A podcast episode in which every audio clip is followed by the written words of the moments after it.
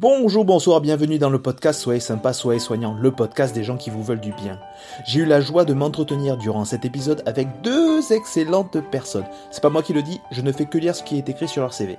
L'une travaille en tant que chargée d'études en lien avec l'environnement, Clarisse, et l'autre Tiffany est actuellement infirmière dans un EHPAD. Les deux parlent avec émotion, surtout humour, de leur parcours, de leurs idéaux dans la vie et parfois de leurs désillusions, de leurs projets, de leurs activités à l'extérieur du taf, de comment créer du lien avec d'autres personnes, de comment s'affirmer et j'en passe et des meilleurs. Bref, c'était un excellent épisode comme d'habitude. J'en profite pour passer une annonce. Afin de mener à bien cette saison, ainsi que les suivantes, je suis en recherche de participantes et de participants. Faites passer le mot et contactez-moi aux adresses habituelles romain.sympa.aol.com et romain.sympa sur Instagram. Vous retrouverez toutes les infos écrites en texte de cet épisode. Si vous souhaitez témoigner, contactez-moi à ces mêmes adresses. Abonnez-vous, Parlez-en autour de vous, commentez, mettez la meilleure note possible sur les plateformes de votre choix. Vous aiderez ainsi ce podcast à grandir, à s'épanouir, pour qu'il devienne un jour un joyeux podcast adulte, autonome et responsable dont son papa sera fier. ouais. Prenez bien soin de vous et des autres. Bonne écoute. Tchuss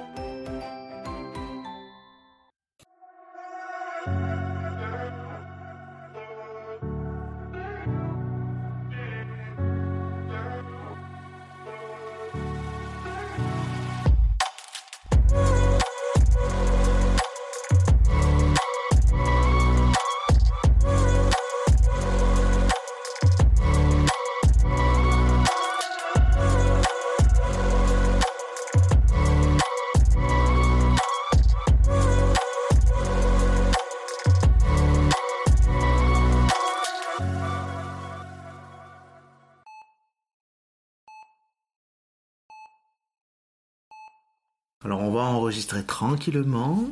Tout va bien se passer. Vous avez le droit d'ouvrir les yeux, mais du moment que vous regardez pas mon portable, au pire, je tiens Moi, mon portable. Je peux pas, je regarde pas. Parce que j'ai un problème, c'est que quand je fais les épisodes, les fois où j'arrive enfin à avoir rien autour qui fasse du bruit, le gain est toi un peu trop fort, c'est le gain, c'est-à-dire la capacité de réception. Et quand je monte et que je veux monter un peu les voix, eh il y a un bruit blanc qui.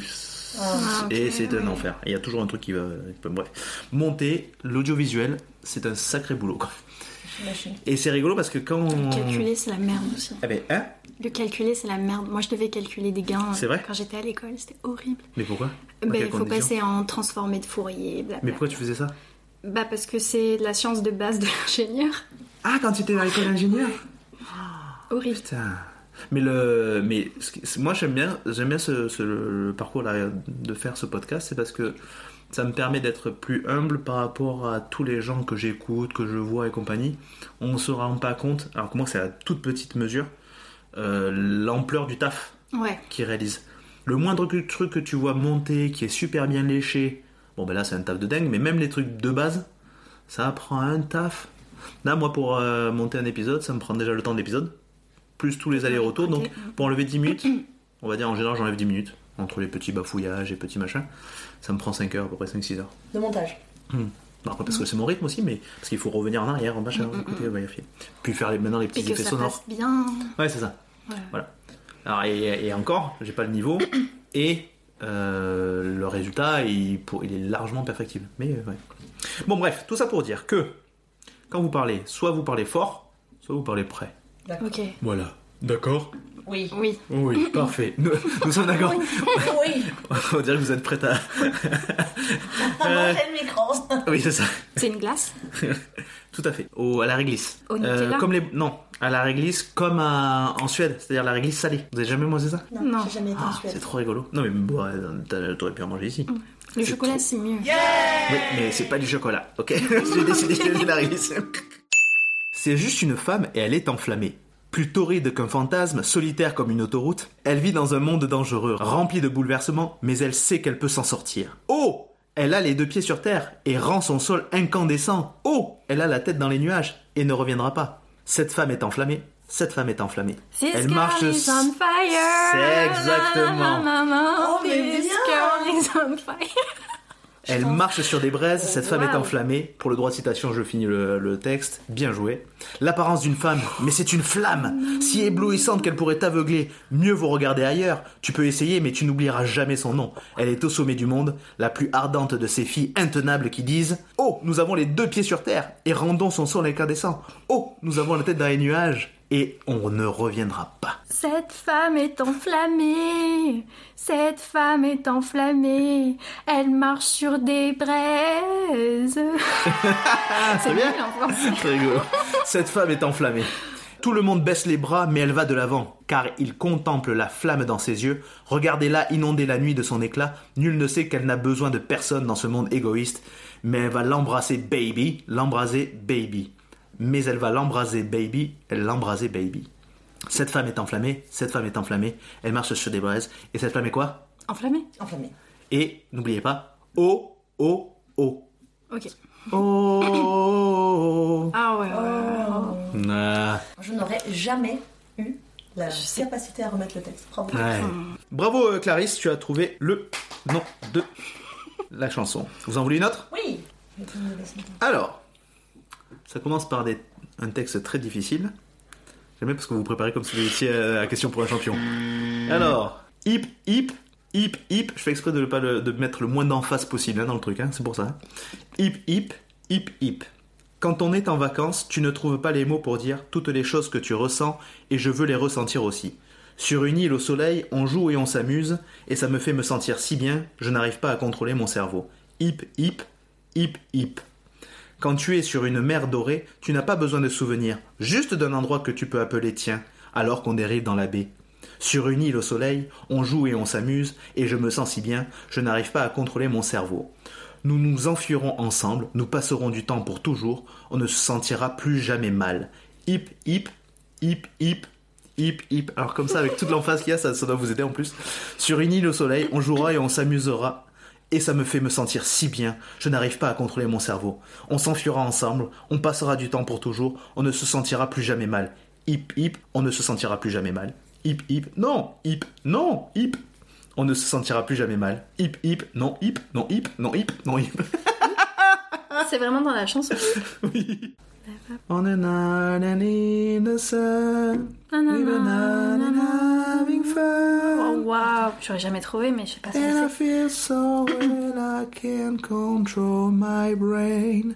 Hip, hip. Ça fait les 20 ans. Beatles Non, Non. ça commence par un W. Le Williams Non, c'est français ça. Attention. The Wizard, Island in the Sun. Alright. Attention, encore une ou pas Ah oui Oui. J'en ai encore deux possibles. hein. Ah oui, oui, oui, vas-y, vas-y, j'aime bien. Alors, je suis, je suis. C'est parce que c'est génial. Bellemare. Oui Exact, comment t'as trouvé Très bien. Alors attention, j'attends de vous une perspicacité, une connaissance euh, encyclopédique du monde de la chanson. D'accord. Attention, hein Alors, attention. Je souhaite pouvoir voler dans le ciel vraiment très haut, juste comme une libellule. Je volerai par-dessus les arbres, au-dessus des mers, dans toutes les températures, vers n'importe où, je serai enchanté. Refrain. Oh, je veux m'évader. Je veux m'envoler. Ouais, ouais, ouais. Oh, je veux m'évader. Je veux m'envoler. Ouais, ouais, ouais. Vas-y et vois les étoiles, la voie lactée ou la plate Mars, là où ça pourrait nous appartenir. Efface-toi dans le soleil, laisse ton esprit planer, là où nous sommes seuls, juste pour un peu de plaisir. Oh, oh, oh, ouais. Refrain. Je dois m'évader sans que je dois m'évader. Oh, oh, oh, ouais. Je dois m'évader sans que je dois m'évader. Oh, oh, oh, ouais.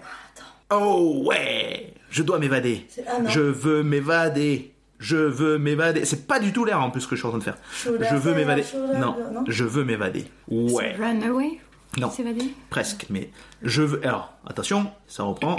Je veux m'évader, je veux m'évader, je veux m'évader. Ouais Et après, ça I finit want par. to break free. Non. Et ça finit par euh, des paroles. Alors là, je- j'estime que même Bernard Pivot ne pourrait pas comprendre. Ça finit par ouais, ouais, ouais, ouais, ouais. Alors, concentrez-vous sur je veux m'envoler. I believe I can fly. Oui, moi j'ai ça. Je veux m'envoler. Ah oui, c'est I je... want to fly. un butterfly. Je veux m'envoler. Non, c'était quoi? C'était une libellule ou un papillon? Dragonfly. Dragonfly. Ouais. I want to... Attends, Dragonfly, j'ai déjà entendu dans une chanson. Il paraîtrait que la personne qui a chanté ça, et qui peut-être l'a composé, s'appellerait Lenny, Kravitz? et de son nom Kravitz. Lenny Kravitz. J'écoute, moi je connais Jean-Jacques Goldman par ta main. Ouais.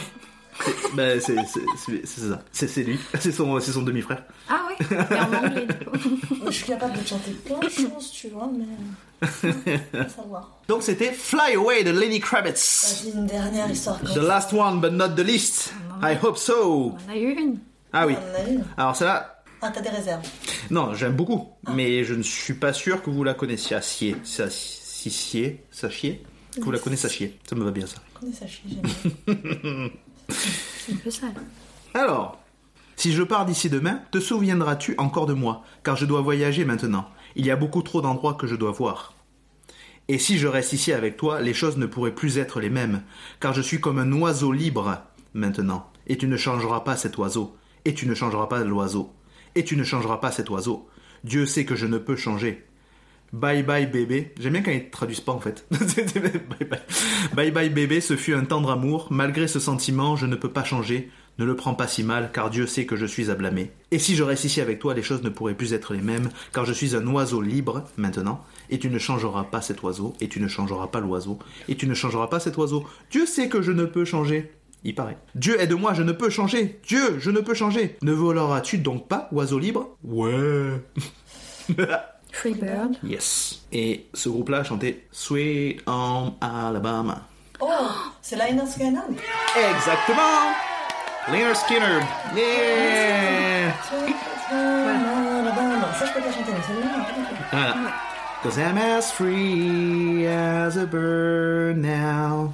Mais merci pour cette euh, interview. On a appris des choses. Ben, vous étiez là pour ça, je crois. Vous êtes venu exprès pour ça, pour apprendre des choses, non? Oui. Oui, oui, oui. Moi, oui. je suis venue pour manger. Ah, d'accord, ok, ok. Bon, j'ai euh, une question très importante à poser avant tout podcast. Maintenant, là, c'est ma question rituelle. Est-ce que vous êtes prête? Oui. Parce que. Je, je, je- Ouais. Peut-être que tu vas aller faire pipi. Vas-y, ça c'est une bonne idée. Ça, j'ai bien fait de poser la question. Tu vois, je l'ai posée en mode blague et j'ai bien fait de la poser, c'est le moment. Je peux aller aux toilettes, s'il vous plaît? Donc, la question a été une question importante et primordiale parce que de, cette, de vos réponses découlera la suite de l'épisode. Je vous mets pas la pression, mais je vous la mets quand même, d'accord Est-ce que vous êtes prête? Ah oui, oui. Vous êtes sûr que vous êtes prête? Tout à fait. J'ai pas entendu. Oui. Non, mais c'est pas une réponse. Ah, Bonjour, bonsoir, bienvenue dans le podcast Soyez sympa, soyez soignant, le podcast des gens qui vous veulent du bien. Aujourd'hui, j'ai l'immense plaisir d'accueillir deux personnes qui ont été reconnues mondialement pour leur travail, leurs travaux de recherche impressionnants. L'une est scientifique, elle a découvert la pénicilline sans pénicilline, l'autre a découvert le doliprane au sucre. Je présente aujourd'hui Tiff et Cla. C'est vraiment des, des onomatopées quoi. Exactement. Oui. Bienvenue à toi également sur ton propre podcast. Ben, merci bien, merci. Mais tu sais où va mon micro? Je suis chez moi. Ah, c'est trop bien ça. Comment ça va aujourd'hui? Ça va bien Donc il est possible que, comme à chaque épisode, je sois très fatigué et que des fois j'arrive pas à donner du sens articulé. Alors ça, putain, ça c'est un enfer. Je, alors c'est un avantage quand même de s'écouter. Ça a du bon parce que je m'en rends compte. Tu sais, on se rend pas compte quand on parle avec les gens et qu'on finit pas les phrases. Et que moi j'ai l'impression que ce que je dis a du sens. Moi, je fais tout le temps ça. Et ma mère aussi. Et du coup, euh, ça porte des fois à plein de confusion. Commencer Ah bah oui. une phrase, euh, l'arrêter en plein milieu et puis, Hmm. puis l'oublier en fait. Hmm. Ah non mais c'est ça et le je, je, je dis que il y a deux choses qui me font retravailler un peu à minima sur ces capacités d'élaboration de ma pensée c'est le podcast le fait de m'écouter mais aussi parce que il y a quelques semaines voire mois je suis en entretien avec euh, une famille notamment un papa qui a tendance un peu à s'agacer euh, souvent quand on parle de son gamin et le médecin euh, étant la personne qui le connaît le mieux, c'est eux deux qui échangent. Moi, je suis là en observateur. Mais j'aide, j'apporte un peu mes réflexions de temps en temps. Et à un moment, j'interviens pour euh, détourner un petit agacement, mais qui était minime. Et je pose une question. Et pour moi, elle a beaucoup de sens. Et j'arrive à formuler, elle est complexe, pour arriver à, à- à mon raisonnement. Et le papa s'en va. Le médecin me fait, me fait euh, merci Romain d'être intervenu. euh, Bon, très bien. Super, compliment. Parce que quand tu parles, on sait jamais où tu vas et ça détourne. J'ai fait oh, putain, le passif agressif. Et du coup, moi, j'étais content, moi, j'étais content de ma, de ma phrase et tout, j'étais content de ma réflexion. Puis, en fait, ce que je dis, c'est de la merde, c'est juste parce que t'as détourné l'attention. moi, j'ai fait On n'a rien compris. Oui, parce que l'autre, il était désamorcé. Où est-ce qu'il va Où est-ce qu'il va? Attends, il me suivait, tu sais. Mais en même temps, des fois, t'as une représentation bien là. Pour que la personne en face de toi, t'as envie qu'elle ait le, la, Ouais, même la même image, image. la même projection. Ouais. Donc, tu, tu colles un peu plein de détails Ouais. en disant ça y est, il va avoir le cas. Ah oui Et ouais. Et après, tu la question. Et en fait, tu l'as embobiné. C'est un peu comme quand tu lis Le. Seigneur des Anneaux. Ouais. Au début, il pose tout le décor, c'est indigeste, Ouais. et puis après, pouf Ouais, oui. Mm, mm. Oui, mais alors, je. Ça, alors déjà, hein. c'est gentil hein, de me comparer à Tolkien. C'est gentil de me comparer à Tolkien. J.R.R. de son prénom. John Romuald. euh, Je sais plus ce que c'est le deuxième, le troisième, le deuxième R. Bref. C'est gentil. Mais non, là, j'avais pas cette prétention-là. Là, j'étais pas en train d'écrire le livre Les Seigneurs des Anneaux. Mais c'est très gentil. mais, euh, mais tu vois, c'est frustrant parce que, en fait, on se rend pas compte, on n'est pas spectateur tout le temps de ce qu'on dit. Et là, tu vois, tu te dis, ah ouais. Et effectivement, quand Ouais, je ouais. m'écoute, des fois, je vais, je sais pas où je vais. Moi, ça m'arrive de me perdre dans ma propre Non, non, explication. non, non, je suis d'accord. Mais oui, mais c'est ça, mais comme. euh, Parce qu'on contextualise trop, on veut imaginer. c'est ça, et puis Ouais, on- genre, hmm. une idée nous en entraîne une autre. Et oui, et- tu pars sur une autre histoire. Mm. Allons-y. Bon, voilà. Non, mais après, voilà, c'est, on commence tranquille, hein. On il n'y a pas de tram-tram, euh, vraiment. euh, Il y a des trams euh, que dans certaines villes, hein, pas partout. hein. Ah oui, Ouais. c'est vrai. Qu'est-ce que vous avez fait cette semaine? Eh bien, on va dire que sur une semaine un peu élargie, Ouais. j'ai eu l'opportunité. À un an près, hein. À un an près, oui. J'ai eu l'opportunité d'avoir quelques jours de récupération. Ah longues donc j'ai un petit peu débranché aussi. Ok. Euh, Pas mais- les patients dont tu t'occupais Non. Non, d'accord, parce que ça, ça aurait plus problématique. D'où le. Non, dé- débrancher mon cerveau. Ok. Et euh, en effet, il y a eu les, les festivités de, de Noël qui sont arrivées vite. J'ai pas eu le temps de, de me préparer. Alors, euh, Hmm. est-ce que le fait que les vacances à sont arrivées à Mm. Noël y a joué Mais en tout cas, j'ai euh, pris part de faire mes cadeaux au dernier moment. Hmm. The last. The last moment, euh, but not de liste. Hmm. Et, euh, et en fait, euh, c'est bête, mais cette année, moi, je- les quelques cadeaux que j'ai fait, j'y ai pris euh, beaucoup de plaisir, dans le sens où j'ai vraiment cherché la petite attention euh, qui ferait euh, du Ouais. bien. Ouais. Voilà. Et, euh, et comme je disais, je. Est-ce que tu as atteint ton objectif? Oui.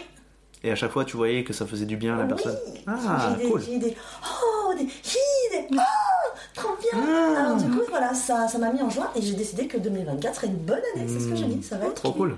Ok. Bah tant mieux, félicitations. Merci. Et donc toi, Clarisse, pour les fêtes, t'as fait quoi du coup à part, à part le fait qu'elles étaient un peu vite et... euh, Bah euh, ouais, c'était vite. J'ai retrouvé mes parents, euh, mais beaucoup de trains, beaucoup de, de choses comme ça. Euh, c'était c'était tout nouveau et non pour moi, bah, par exemple la fête du Nouvel An, c'était plus quelque chose un peu de de, de triste parce que c'est la fin de quelque chose. Je suis arrivée dans une nouvelle ville, euh, je connaissais pas grand monde. J'ai été entourée, hein, on m'a Mm. invitée, mais euh, mais voilà, c'était une nouvelle connaissance et, et là, euh, c'est pas évident, je trouve, d'être dans, Dans nouveau dans cet euh, élan de, de rencontre, euh, Mm. d'être heureux, parce qu'il faut Mm. apparaître un peu sur son Mm. meilleur jour quand on veut euh, rencontrer des gens. se sociabiliser, tout Ouais, ça. ouais. Sachant que tu connais personne dans la nouvelle ville dans laquelle t'es, c'est ça? Euh, non, je connais Ouais. des gens par l'intermédiaire d'autres personnes, mais voilà, c'est pas. C'est comme ça, quoi. Ouais, commencer à zéro quoi. C'est ça, exactement. Mais c'est un challenge en même temps. Euh, bah oui, j'essaye de, de, de, me- de me sortir parce que bah, Mm. sinon personne va le faire. Hmm. Mais je trouve que c'est difficile. Ouais. Euh, J'étais en études avant, donc euh, voilà.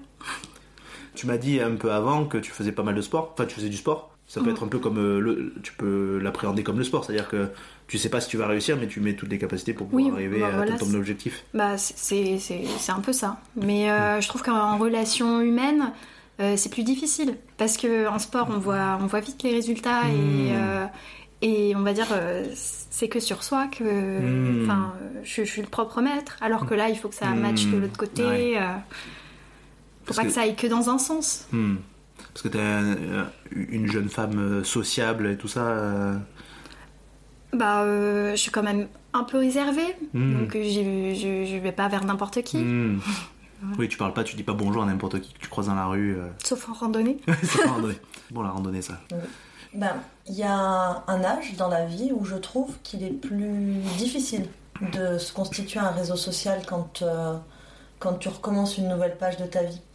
pour avoir euh, moult euh, chapitres à ma petite vie pour le moment, de Mm. départ Mm. et dès, dès l'enfance hein, où j'ai pas mal déménagé, Bah, ouais, moi aussi.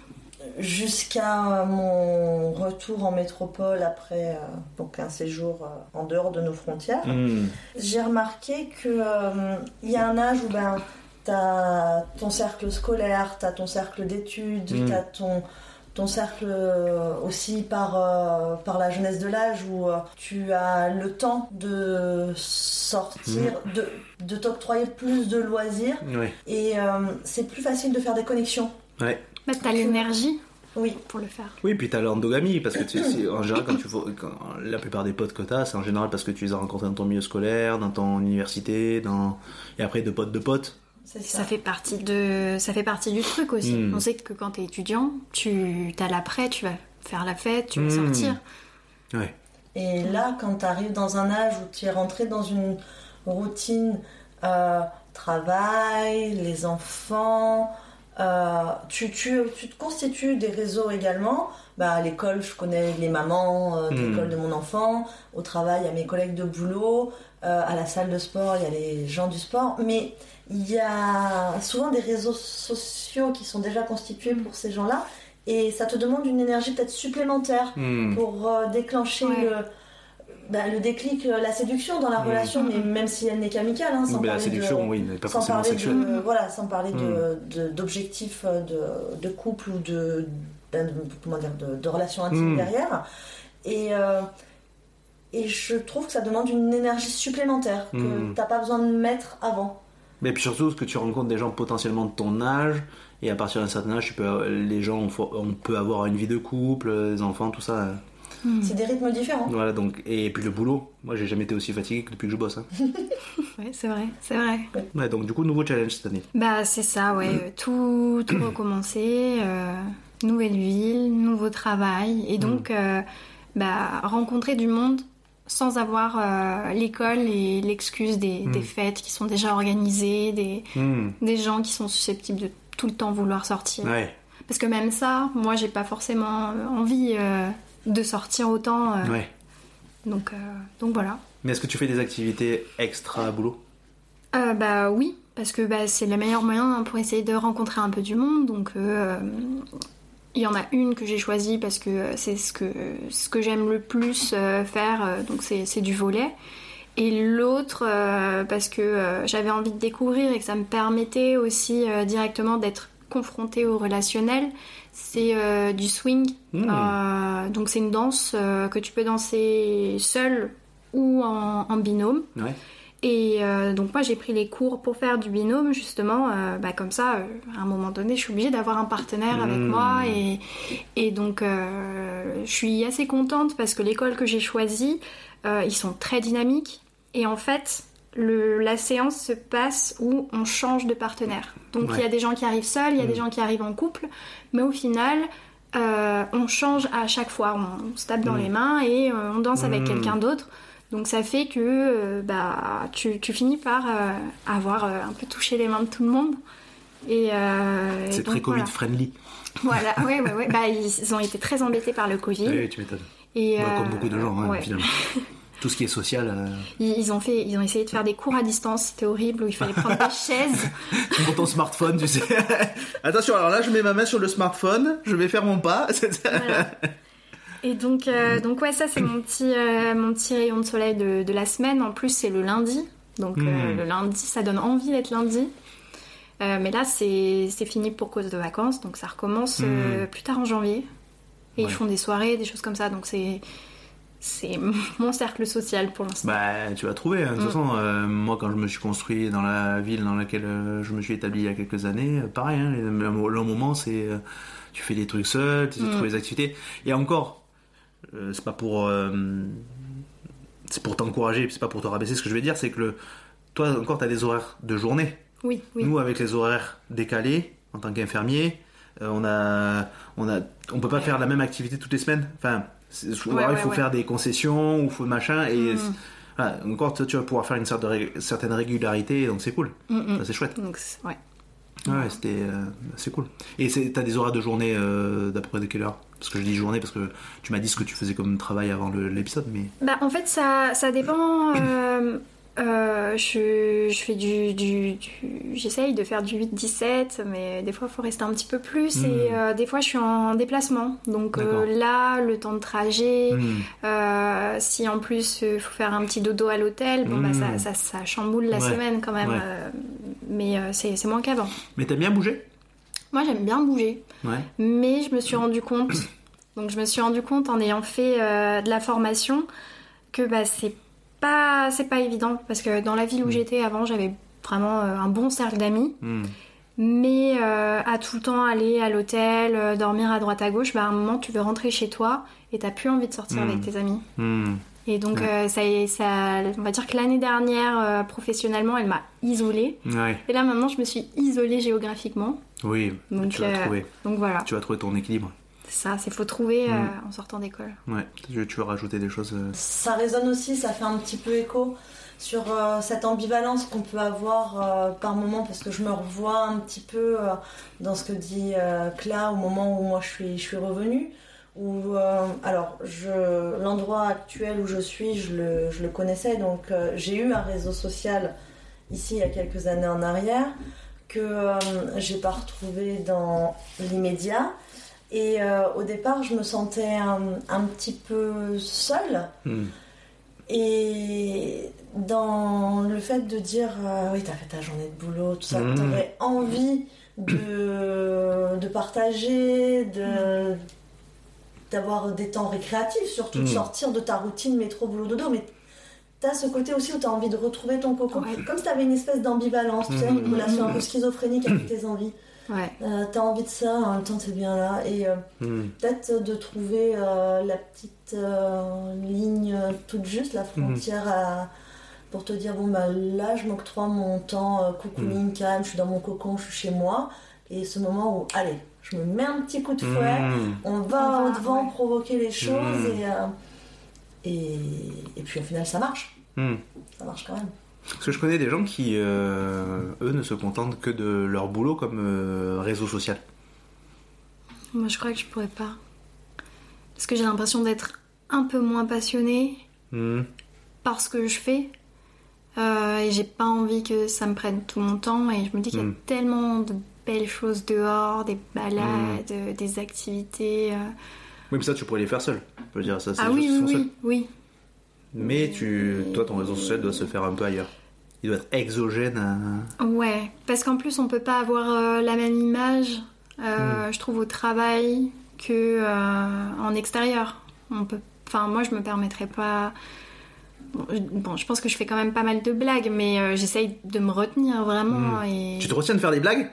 Ça, alors là, alors là, tu vois, c'est vraiment l'endroit où tu peux en faire des blagues. Ok. Vas-y, franchement, euh, lâche la bride, quoi. J'essaye d'être sérieuse. Ah mais non, non, non, franchement, et puis je, je vois que tu te retiens un peu, mais n'hésite pas à échanger avec... C'est euh, faire un 8 avec ta bouche?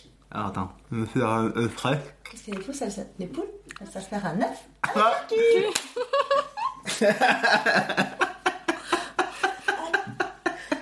C'est rigolo, c'est rigolo. Moi j'étais en premier degré, tu sais. On a essayé de le faire hein, avec notre bouche. Non, j'étais- moi je sais faire le trèfle. Euh, euh, euh, moi je monte ma langue. euh, bon, Moi, je ça peux fait- toucher mon nez. Ça ressemble à juste Willy qui réclame un Et alors, euh, oh, Willy quoi C'est Willy qui réclame Mais en tout cas, ouais, non, n'hésitez pas à faire des blagues, à échanger entre vous. ouais. Ok. peu. Donc, euh, Je pense que au va boulot, se tu te retiens de faire des blagues Euh, bah, j'essaye de paraître euh, un petit peu plus sérieuse. Enfin, j'essaye d'être euh, Mmh. carrée. Parce que moi, le- je sais que l'une des premiers trucs qui m'a, moi, brisé la glace, alors que ça venait de moi qui l'ai provoqué, c'est la première fois où j'ai pu faire un jeu de mots sur un prénom au boulot, quoi. J'ai fait un jeu de mots à la con. Les gens, ils ont fait Ah, t'es ce genre de gars? Bon, du coup, j'ai fait oui. Mais euh, non, on peut, que on, c'est peut, pas- on peut se permettre des, des, des choses, mais euh, j'irai pas faire des blagues de cul ou, ou parler de trucs euh, de, de soirée. euh, Parce qu'elle, il y a, pas Ah, de. j'ai il y a- dit non, mais, sur- sur- sur- non, mais surtout qu'il y a, surtout qu'il y a pas d'intermédiaire, c'est je fais pas de blagues, je fais des blagues de cul, quoi. C'est. Et alors, la dernière fois, j'ai vu. le- J'ai vu un bébé. non. Oui, c'est deux cousines, l'une est plus âgée que l'autre, et l'autre a vu. euh, Non, l'une a vu l'autre En couche culotte tout bébé. Et donc, T'as du coup, il- la maternité. et là, si vous voyez Clarisse, elle rougit. Je rougis, moi. Oui, là, t'es en train de rougir, là.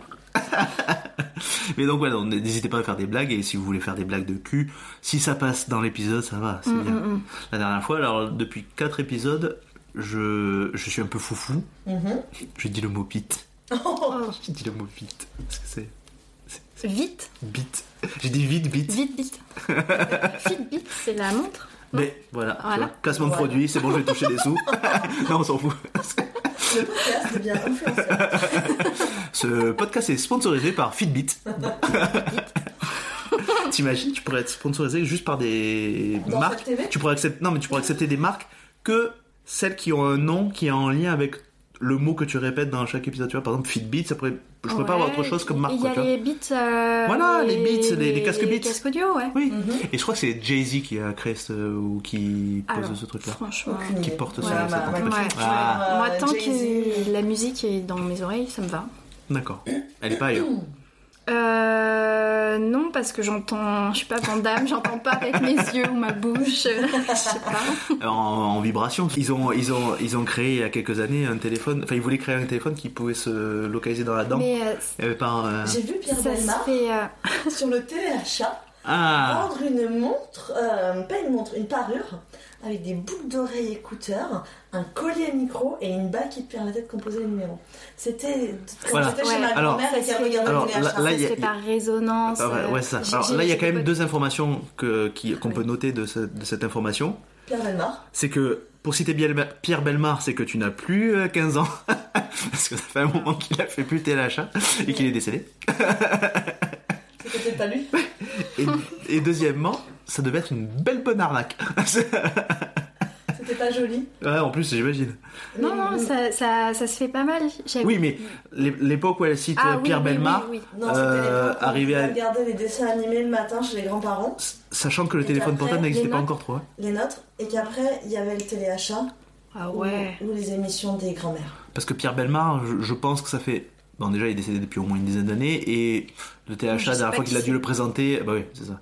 Et, euh, mais il était très connu parce qu'il avait une belle voix, et il était très. il, il racontait très bien les histoires. Pour la petite histoire des portables, Ouais, euh, mon premier téléphone portable était quelque chose d'assez volumineux. ouais. Alors que euh, je me rappelle, mes camarades avaient déjà tous ces petits téléphones Mhm. ultra résistants, ultra prisés, auxquels on pouvait Ouais. jouer euh, à des petits jeux de serpents et de petits Mhm. Euh, moi, j'avais un téléphone que mes parents m'avaient remis Mhm. parce que je devais aller travailler en autoscooter.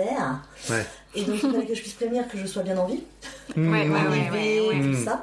Et j'avais un téléphone où il y avait un clapet qui recouvrait les touches, Il était, qu'il Ah, c'est bon, était jaune noir. Ah, noir. Et euh, il tenait en diagonale dans la poche euh, ventrale de mon sac à dos. il pouvait pas tenir dans ma poche de. Donc en fait, je ne sortais pas. C'est trop là. Bah oui, c'est ça, trop, trop nul.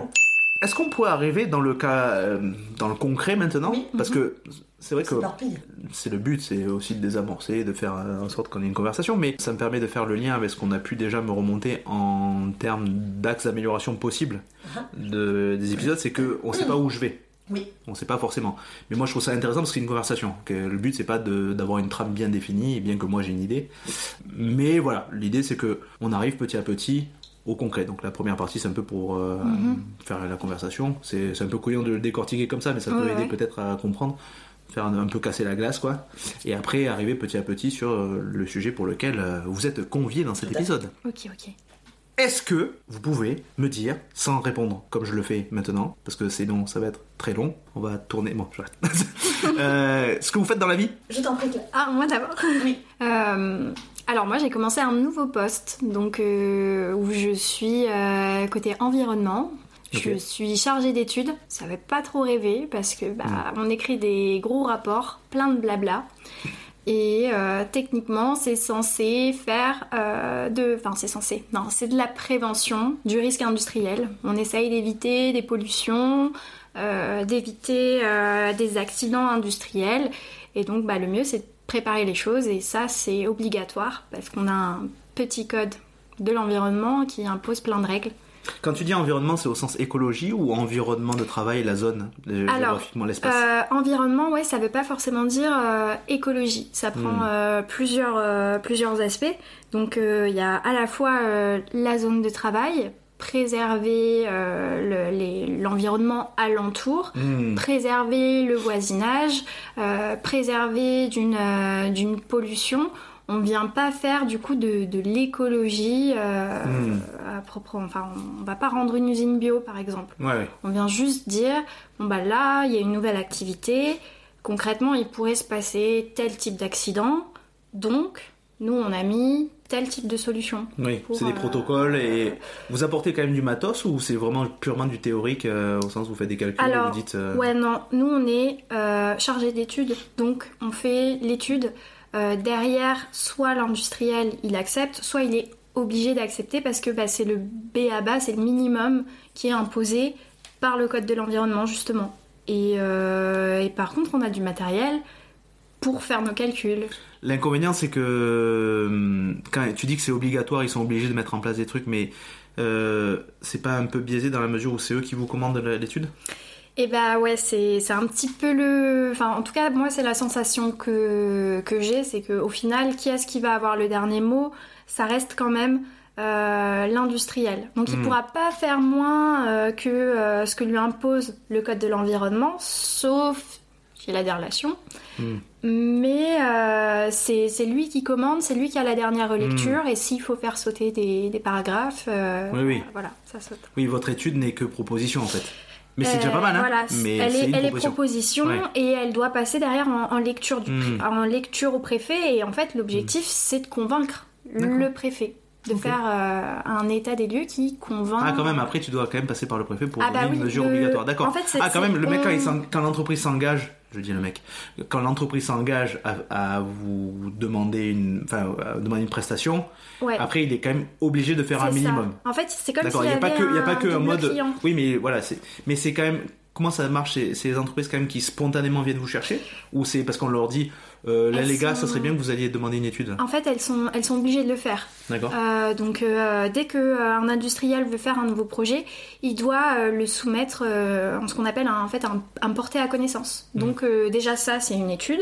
Ensuite, en fonction du porté à connaissance, on va lui dire bon bah là j'ai besoin de plus d'infos par cas par cas, ou alors là je trouve que ça craint, j'ai Mhm. besoin d'une étude d'impact. Euh, voilà, c'est euh, c'est obligatoire en France et c'est ce qui fait que des fois on trouve que bah, le système est très très long. Euh, c'est beaucoup plus simple d'aller implanter une usine euh, en Chine parce qu'on va pas demander tout ça. On peut euh, dès demain euh, démarrer une construction. Alors que là, je vais avoir besoin d'un permis de construire, donc Mm. il faut que je prévienne le préfet, donc il faut que j'explique, donc il faut que je gère ma pollution pendant mes travaux. Et ensuite, il faut que je montre que derrière, euh, bah, si mon usine elle pète, je vais pas euh, faire Bhopal quoi. Bon, quoi? Bhopal. C'est quoi Bhopal Bhopal, euh, c'est, euh, je crois que c'est Tu sais, je 80... te dis oui, oui, puis d'un coup. 84 euh, en Inde, en gros, c'est euh, c'est pas Monsanto, mais c'est pareil, un, un gros producteur de produits chimiques. Ouais. Euh, Il y a eu une erreur humaine et en fait, il y a un gaz nocif qui s'est propagé dans l'atmosphère et qui a euh, fait euh, Ouais. des millions de morts dans la zone. Millions Ouais, genre ils ont tué en, vraiment en peu de temps en peu de temps, en une nuit en fait. En une nuit Et Des millions ils ont tué vraiment. à- je sais pas, il faudrait regarder sur internet. Non, mais c'est fascinant, d'accord. Plein de gens qui sont morts. C'est dingue à quel point les ce infos, qui tu se- sais, on- Ce qui se trouve, c'est que euh, euh, l'industriel n'a pas donné la composition de ce gaz et il existait un antidote. Hmm, Donc ah, les médecins n'ont pas reconnu l'empoisonnement et juste euh, ils sont arrivés avec une raz-de-marée de, de patients. Je sais pas combien il y a eu de morts du coup. euh, et je sais pas si c'est Tiffany 84. C'est pas C'est son. bien 84, Oui, ça d'accord. catastrophe de Bhopal, Ouais. Ouais, Mais en une nuit, 25 000 morts. 25 000 morts. pas des millions. Oui, mais ça reste quand même pas mal quand même en, en- en peu de temps. Hein. En une nuit, ouais. Ouais, ouais. Voilà, c'est énorme. et il y en a Après, en termes de retentissement, c'est des millions. Bah oui, parce que je crois que les procès ça allait jusqu'à 2001, un truc comme ça. Tu vois, je suis fasciné parce que on. On n'a pas entendu parler. on- Ah ouais Bah, je ne connaissais pas avant que tu cites. Moi, je, je suis, j'aime bien me renseigner, entendre les infos et compagnie et tout, mais c'est vrai, à quel, ne me rend- je me rends compte à quel point une info en chasse une autre. Une info en chasse une autre. Le, c'est dingue, hein Et Ouais. tu vois, sur ce truc-là, quand même, qui est marquant, justement, je pense pour les, les, les entreprises et compagnies, pour savoir comment euh, mettre des conditions de- d'hygiène et de sécurité, Mm, euh, mm. a dû être euh, fondateur, quoi. Mais on l'a pas forcément, enfin, on ne sait pas forcément. Ouais, bah en France on a eu aussi pas mal de, de catastrophes. Là on a eu Brisol qui a refait pas mal toute la réglementation incendie. Euh, c'est euh, ouais, les, les problèmes des, des batteries, lithium, etc. Puis Ouais. c'est- C'est la- l'actualité, quoi. Mais le... après, là, je suis en train de réfléchir. euh, Aussi, le... j'imagine que euh, Tchernobyl a dû effacer aussi pas mal de trucs avant, en termes d'infos. Parce que Tchernobyl Ouais, était vraiment ouais, très peu de temps après Bhopal. Et a Bhopal, c'est un lieu ou c'est Ah, un- une entreprise C'est la ville. L'entreprise, je me rappelle même pas son nom. Oui, Bresol, c'est l'actualité. Oui, Ouais, ouais. C'est ce qui. Ok. Ah oui, c'était en Normandie et c'était, il y avait les fumées noires, non C'est ça? Ouais, en fait, à, à Rouen. En fait, finalement, c'était pas si grave comme accident, mais ça a été la, Ouais, ouais. la crise médiatique Oui, derrière. oui, oui, bien sûr, qui, bien sûr. qui a Ouais. été un grand n'importe Ah, mais, quoi. Et puis, bah, on se rend compte le cordon aussi. sanitaire. On a été- on a nos infrastructures euh, de gestion de crise qui sont plus trop euh, d'actualité, avec des alarmes qui fonctionnent, fonctionnent pas, qui sont entendues, pas entendues. Hmm. Euh, les, les questions de politique qui fait que bah, les communes se mettent pas d'accord. euh, Hmm. Voilà. Ok. Eh ben, dis donc. Et comment on en arrive à ce métier-là? Comment es-tu arrivé là? Mais en fait, j'ai fait des, une étude, des études d'ingénieur euh, et je me suis spécialisée en prévention des risques industriels. D'accord. Et donc, euh, par ma formation, il y a un petit peu deux chemins possibles.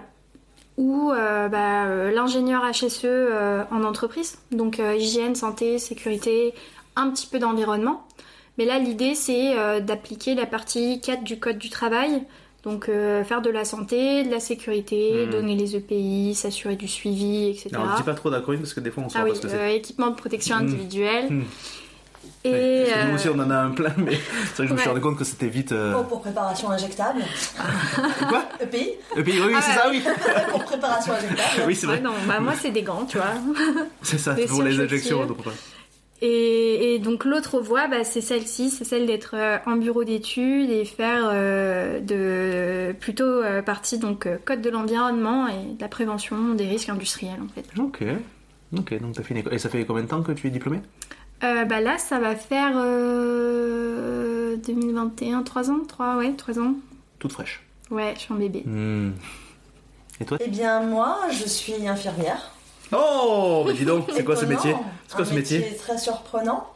J'ai eu l'occasion d'exercer dans beaucoup de domaines différents, beaucoup d'endroits différents. Ok. Et euh, c'est un métier euh, qui m'a toujours attirée, euh, je pense, parce qu'une une partie de, de ce qui fait que je suis moi, c'est mon altruisme. Ok. Et, euh, et depuis toute petite, j'ai voulu être dans le prendre soin. Ok. Euh, au départ, je m'intéressais même plus euh, au milieu animalier. Euh, et finalement, des épisodes de filles ont fait que j'ai été confrontée à la maladie. Pas personnellement. Des euh, épisodes de filles. De vie. de vie. De vie. Putain, j'ai. Faut... eh, Mais vraiment, je suis âgé. Hein. J'ai une oreille qui déconne. Hein. Non, non, des épisodes de, De vie. Ok, qui m'ont à, à ce que pouvait être la maladie. Hmm. Et euh, c'est comme ça que j'ai eu envie de, de devenir euh, infirmière. Ok. Et ça t'a. Le... Tu t'es vite euh, renseigné auprès des gens qui travaillent dans ces métiers-là ou euh, c'est tu t'es resté sur ton idée et après tu l'as confronté directement à, à l'école d'infirmier Euh, ça a commencé dès le collège. Que j'ai commencé, je me rappelle, on devait faire des fiches métiers, savoir où est-ce qu'on voulait aller. Et, euh, et j'avais regardé, j'avais regardé dans, dans la petite enfance, les études de puériculture. Et puis euh, ça a amené sur euh, une idée qui est restée comme ça jusqu'au lycée. J'ai commencé un parcours général qui ne m'a pas plu, au grand désespoir de mon prof principal, je me rappelle Hmm. qui, qui, qui se refusait à me voir lâcher la, la filière scientifique. Et, euh, et puis je suis allée dans, dans un bac euh, plus technique des sciences euh, sanitaires et sociales, où ben, c'est un domaine qu'on abordait un peu plus, et ce qui m'a conforté dans mon envie d'aller sur, sur ce métier. Mais tu pensais que tu aurais pu finir le bac S, Ah oui, mon professeur. les anciens bacs euh, Oui, oui, tout à fait. et euh, Mais je m'ennuyais. Ah c'est parce que tu t'ennuyais Pas concret. Mais tu tu t'es pas dit, euh, par exemple, je finis ça et après je fais les études euh, dans le sens. Il fallait que tu, d'entrée de jeu, tu commences à. il y avait rien qui me stimulait. Hum, hum, ok. Gratter sur le papier pour gratter sur le papier, Ouais, ouais. je, je m'ennuyais vraiment. Ouais, les, les matières ne te parlaient pas. quoi. Ah, rien du tout. Parce que dans le bac euh, technique, il y a de l'alternance, tu fais de, ah bah, des immersions on, on avait, euh, oui, oui, alors bon, il y avait une part d'éco, des trucs très euh, du domaine euh, général, hein. Des maths, mais, mais euh, oui, il y avait, euh, bah, il y avait des branches euh, qui touchaient un peu à tout, hein, de la bureautique pour les secrétaires médicales, de la Ouais. terminologie, mais, mais je me rappelle que certains de nos cours étaient un peu plus axés quand même sur euh, ce côté sanitaire. Mm. euh, et aussi le, le côté social, hein, parce que ça, ça fait partie de notre métier.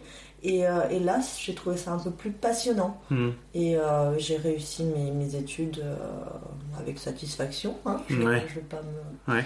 Et j'ai passé mes concours pour rentrer à l'école d'infirmière et le processus s'est lancé. Hmm. Mais est-ce que après tes études de- d'école d'infirmier, parce que je pense qu'il y a beaucoup de filières techniques qui sont sous-cotées, Mhm. euh, est-ce que tu estimes que ça a vraiment de la qualité, Ah oui, le, le bac? Oui. Parce que moi je me le représente pas, j'ai fait un bac éco, Mhm. donc euh, où la- à l'époque où il y avait des filières, il y avait une matière principale qui orientait un peu le- les bacs. Bah, en gros, c'est vrai que moi, on m'a collé l'étiquette de si t'es pas dans les filières générales, euh, à l'époque était littéraire, scientifique ou économique, Hmm. euh, tu faisais un bac au rabais. Mais c'est ça, mais, mais c'est souvent. Ça, c'est- mais ça a tout- ça a mais on, on l'a vendu à tout le monde. Hein. Ouais. Et, euh, Et je trouve que ça s'est un peu démocratisé quand même. hein. et, et sincèrement, euh, Non j'ai j'ai eu des, des, des, des réflexions en mathématiques ou en physique qui, euh, qui étaient quand même poussées, où il fallait réfléchir. Alors c'est sûr que c'était peut-être à, à un niveau qui n'était pas celui qu'on trouve en, en S, mais je pense pas avoir un bac euh, que je dénigre. Je suis fière de porter le bac que j'ai. Et puis les matières que tu as rencontrées, tu les, tu les aurais rencontrées nulle part ailleurs. Euh, oui, oui, je pense. Je suppose. Bah, je veux dire, travailler sur la bureautique des secrétaires et, et parler de soins, de social dans un bac, alors que toi, t'es encore ado et compagnie, je vois pas dans, trop dans quelle filière ou dans quelle Non, matière oui, on en parle. C'est vrai. Et euh, je me rappelle, on faisait de la. Alors, j'ai eu des professeurs intéressants. Hmm. Je... C'est bizarre parce que certains, je ne me souviens pas du tout les noms, mais j'ai Mm. les, les faciès, Hmm. les expressions, les timbres de voix. Et, euh, et je me souviens de, de professeurs qui donnaient l'envie. Hmm. Les cours de terminologie médicale, si tu prends le B à bas, Hmm. c'est euh, tu, tu- tu fais de l'étymologie, tu décomposes, tu dis ce que Mm. ça veut, tu te colles une définition. Mais j'avais une prof qui était entraînante, qui te parlait euh, plus que ça, qui t'a- t'amenait sur. euh, Je, ouais, non, j'ai Ouais, été cool. stimulée. J'ai j'ai vraiment été stimulée. J'ai été vraiment contente de, de, de ce parcours-là. Non, c'était c'était bien. Et je me suis retrouvée à arriver en école d'infirmière Ouais. avec un bagage Hmm. que d'autres de mes collègues de promo Hmm. pouvaient ne pas avoir. Ah ouais. Sincèrement, les cours où on aborde les termes médicaux, Ah ben, de toute façon, tout le monde vient. j'en avais euh, fait pendant trois ans. Ouais. Bah, trois Ouais, ans, ouais. non, je dis des bêtises, parce que c'était deux Hmm. années de, de filière technique. Mais ça me parlait, oui. T'étais familière à ça, quoi. Ah, mais je savais de quoi on Hmm. parlait, du coup, j'avais déjà. J'ai l'impression que j'avais un petit plus. Ah ben, dans les écoles infirmières, il y a vraiment de tout Hmm, de la population qui vient d'entendre ce- Ouais, ouais. Ah oui, quelles que soient les, les origines sociales euh, et comme euh, même professionnelles quoi. Enfin, il y a des gens qui sont en reconversion. euh. ce que je regrette Ouais. aujourd'hui, c'est de ne pas avoir poursuivi les études un peu plus longtemps après, d'être entré directement dans le monde du travail. T'aurais voulu faire quoi? Euh, bah, aujourd'hui, en fait, je me rends compte que j'ai des, des projets. Euh, pardon, des projets euh, professionnels Hmm. qui sont plus compliqués à mettre en œuvre parce que ça voudrait dire euh, retourner à l'école. Euh, Ah oui. retourner à l'école, ce qui veut dire euh, financer tes années, qui ne Ouais. sont plus Ça, sur ouais. un financement. euh, bah, quand tu es en parcours scolaire déjà étudiant, Hmm. c'est moins cher. Hmm. Là, les années chiffrent vite à 5000, 10 000. Après, tout Donc, dépend ce euh, que tu veux faire. Parce oui, qu'il y, il y, a y la formation continue quand même qui permet de financer au moins deux ans en général quand, on a, quand les dossiers sont acceptés. Mhm. Des fois, ça prend du temps malheureusement. Oui. Et des fois, c'est pas accepté. Mais euh, il y a ça. Voilà, et puis il y a le fait que souvent tu as des formations qui, moi, qui m'intéressent, ça te demande d'un 100% présentiel. Et ça serait quoi du coup? Alors, euh, j'ai l'école des cadres qui m'a Ok. intéressée Ok. longtemps, et Et ensuite ça, tu peux garder ton salaire en faisant l'école. la formation d'infirmière de pratique avancée. Ah oui, oui. Ça, Oui, mais si ton employeur te finance, Oui, oui, bien sûr. Mais c'est Voilà. un truc que tu peux toujours demander et au pire, ils te disent non. bien sûr.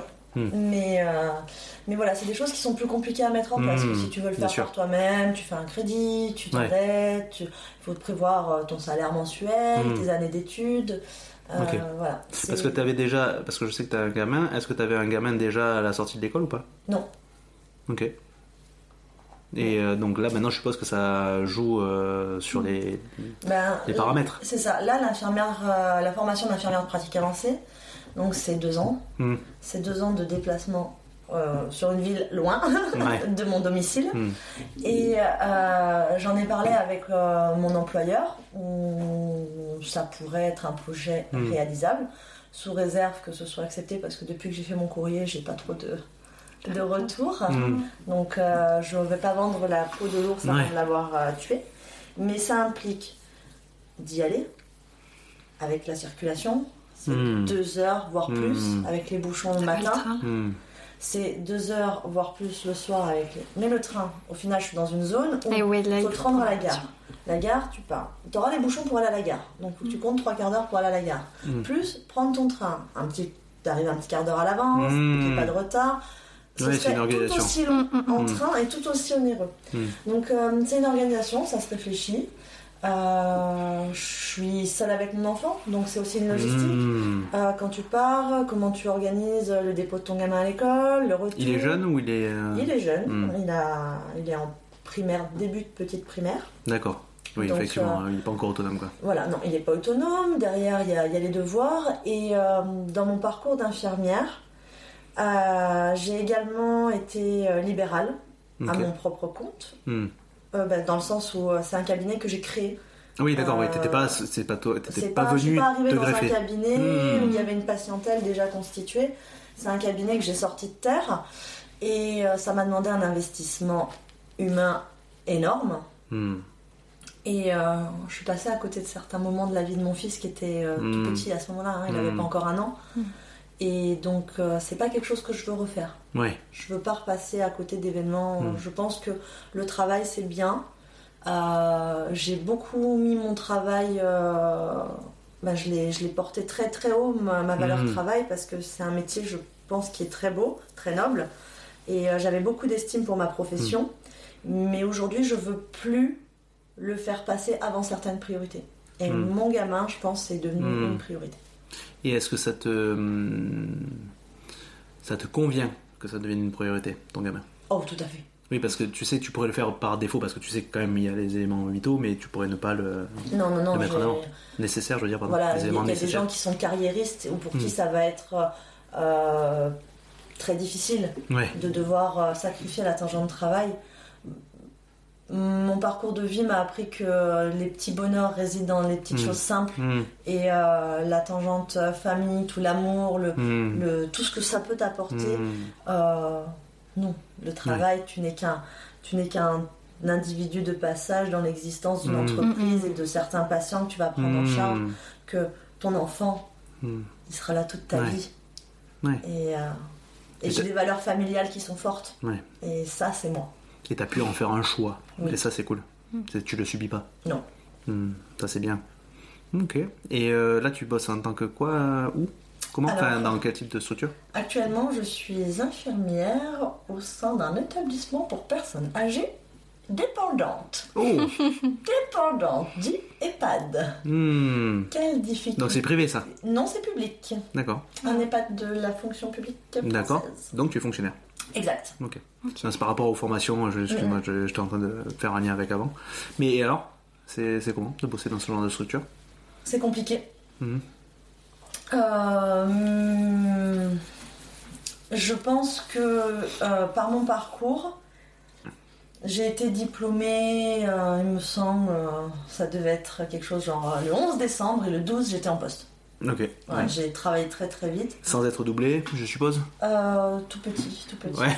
tout petit. Hum, je me souviens pas de mes premiers jours de. Ben, si j'ai été doublée, accompagnée, tout ça. Mais je me souviens que euh, c'était euh, une mise en route compliquée. J'étais dans une petite structure où, euh, à l'heure d'aujourd'hui, je me dis. Two finger in the noise. ouais, hein. bien sûr. Mais euh, quand t'arrives, tu veux bien faire, tu veux faire tes preuves, Hmm. t'es pas sorti de ton statut d'étudiant. et euh, t'essayes de, de vendre euh, un peu la perfection de ce que tu peux donner. Ben, c'est comme ça que.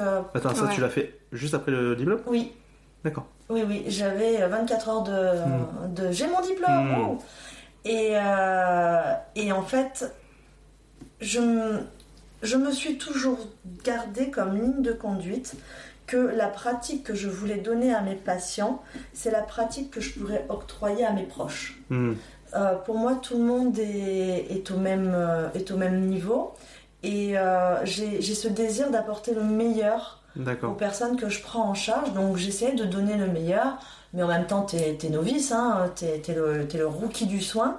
Et, euh, et quand tu débarques dans ce monde-là, bah, t'es plus lent, tu Mmh. n'as pas toutes les Mmh. connaissances. Et j'arrivais après le regretter qui avait laissé une Mmh. bonne image de lui, Ah ouais. donc il fallait faire d'autant plus ses preuves. Et j'entendais les petites réflexions, les petits machins, donc ça pouvait faire un peu mal. Et euh, mais bref, j'ai travaillé quand même au sein d'une bonne équipe, avec une bonne dynamique, où une fois que tu as fait ta place, tu te sens bien. Ouais. Et, euh, et j'ai changé par euh, envie de voir d'autres choses pour m'amener après à travailler euh, petit à petit à l'étranger. D'accord. Et j'ai découvert. T'as posé une dispo à ce moment-là? J'étais en privé à ce moment-là. Donc Oui, j'ai mais- démissionné. Non, attends, parce que là, du coup, je. je- Ah, je j'ai- non, non, non, c'est moi qui ai peut-être pas bien suivi, parce Oui. que je suis un peu fatigué. T'as commencé après tes études dans un EHPAD? Non, dans une. Ah. dans un, Ouais. pardon, dans un Ah, t'es revenu en arrière, d'accord. Oui, pardon, Ouais, ouais. j'ai Là, actuellement, t'es en EHPAD. Oui, d'accord. Là, t'es en. EHPAD. D'aller D'accord. après le diplôme. Ce que je demandais, si t'avais été doublé euh, Alors, pour ton là, EHPAD, je vois mais sur l'écran, dernièrement, écrit là. en lent Oui, donc alors, attends. 2011. D'accord. Donc, t'es, donc t'es diplômé depuis 2011, d'accord. Ça, c'est l'information ouais, Et après le, le diplôme, t'as bossé dans quoi? Dans un établissement pour personnes âgées, euh, pas du tout. Et voilà, c'est pour ça. Il y a eu, c'est il y a eu, maintenant, il y a eu, ça. il y a eu un chevauchement. Alors non, Ça, là, nous j'étais n'avions pas sûr que ce soit moi moi, qui. je pense que la Dans- transition, quand on réécoutera, elle y sera. hein. Euh, c'est possible, dans, dans un établissement pour personnes. C'est sûr que j'ai pas compris parce qu'elle me parlait d'EHPAD et après elle est handicap, donc qui était quand même Elle a dépendante. pas dit ça Elle a parlé d'EHPAD et après elle m'a dit mes premiers alors jours. En fait, je t'ai posé la question de tes premiers Ah, je jours. sais plus. Non, bref, on s'en fout. Bon, Non, très bien, non, non, donc, donc, t'es diplômé depuis 2011. Dès 2011, à la sortie du diplôme, t'as bossé et le lendemain, t'étais déjà opérationnel. Enfin, on te- on te demandait d'être opérationnel. voilà. Et, c'était dans un établissement pour personnes handicapées. Et ça, ça. c'était pas du privé. C'était pas du public, je veux dire. C'était du pas du prix public, non. Voilà, c'était du très privé. bien. C'est du. mais ils étaient pas âgés, ils étaient pas dépendants. Ils étaient dépendants, mais, Ah, mais pas euh. En situation de handicap, euh, voilà. dit-on. Bon, on se moque pas des personnes évidemment dont on s'est Non, occupé, on se moque juste de, de Non, la notre. Ils situation. m'ont laissé de, de très Oui, oui. très beaux souvenirs en plus. Ouais, donc, la- donc t'as bossé là-dedans. Combien de temps t'as bossé là-dedans Trois années. On va la jouer euh, procédurale. Voilà. Trois Trois années, et après t'es parti à l'étranger. Après, j'ai fait un petit départ à l'étranger. Ouais. Exact. Où j'ai fait un petit peu d'humanitaire. Et je suis arrivée après en Polynésie française. Ouh Oui, après ma petite session humanitaire. Ah, l'humanitaire? Ah oui, t'as fait de l'humanitaire. Oui, je suis partie euh, en Afrique pendant Ebola. Avec Ebola, ouais, je me rappelle. Bonne, Oui, que- euh, bon moment. Tu l'avais, c'est juste avant que ça commence ou c'est au moment quand même Tu y allais en connaissance de cause? En connaissance de cause Ah oui, oui, non, Ah parce ouais, que. tu étais. euh, Parce que moi, je me rappelle, ta mère, elle était folle. Oui. Non, mais c'est surtout que j'imagine, en plus, les... quand on est habitué à les règles d'hygiène de l'hôpital français, on sait que malheureusement, en Afrique, ils n'ont pas tout le temps les moyens partout, et surtout avec une crise comme Ebola, ça doit être compliqué. T'as dû bien euh, galérer, non? Euh, alors, étonnamment, Ebola, pas tant que ça. Ah ouais? Eh ben, franchement, Tant ouais, mieux. pas tant, Tant que mieux, ça. tant mieux. Euh, Et il s'est présenté que Ebola était là au moment euh, où euh, je suis partie. Euh, mais c'est pas ce qui a motivé le départ. Il y avait le Hmm. désir de vouloir aller en Afrique. Mm, mm. C'est juste que c'était des événements conjoints. Ah oui, t'es pas là- t'es parti en connaissance de cause, mais t'es pas parti pour Non, ça. je suis pas partie pour ça. D'accord. Comment t'es partie Ça, je me suis toujours posé la question. Avec euh, une organisation euh, T'avais. Dans quel cadre? Ouais. Ah oui, Euh, donc une petite association euh, qui intervient donc au Togo, mais qui parrainait en fait euh, des enfants euh, en leur permettant en fait quand tu parraines un enfant, tu leur garantis un repas à la cantine et qui dit un enfant qui va manger à la cantine scolaire, qui va Toute à l'année. Quand tu le parraines, c'est toute l'année que ça le garantit un repas à la Je cantine t'avoue que j'ai plus tous les détails et les aboutissants de Oui, mais je suppose que c'est pas un repas. Ah non, non, non, bien sûr, Hmm. non, non, c'est pas un repas. Euh, J'avais pas compris la question dans ce sens-là. Et, euh, et donc, euh, une des personnes de cette association était infirmière et euh, pour aller à la cantine de scolaire, il fallait, ben, c'était à côté de l'hôpital.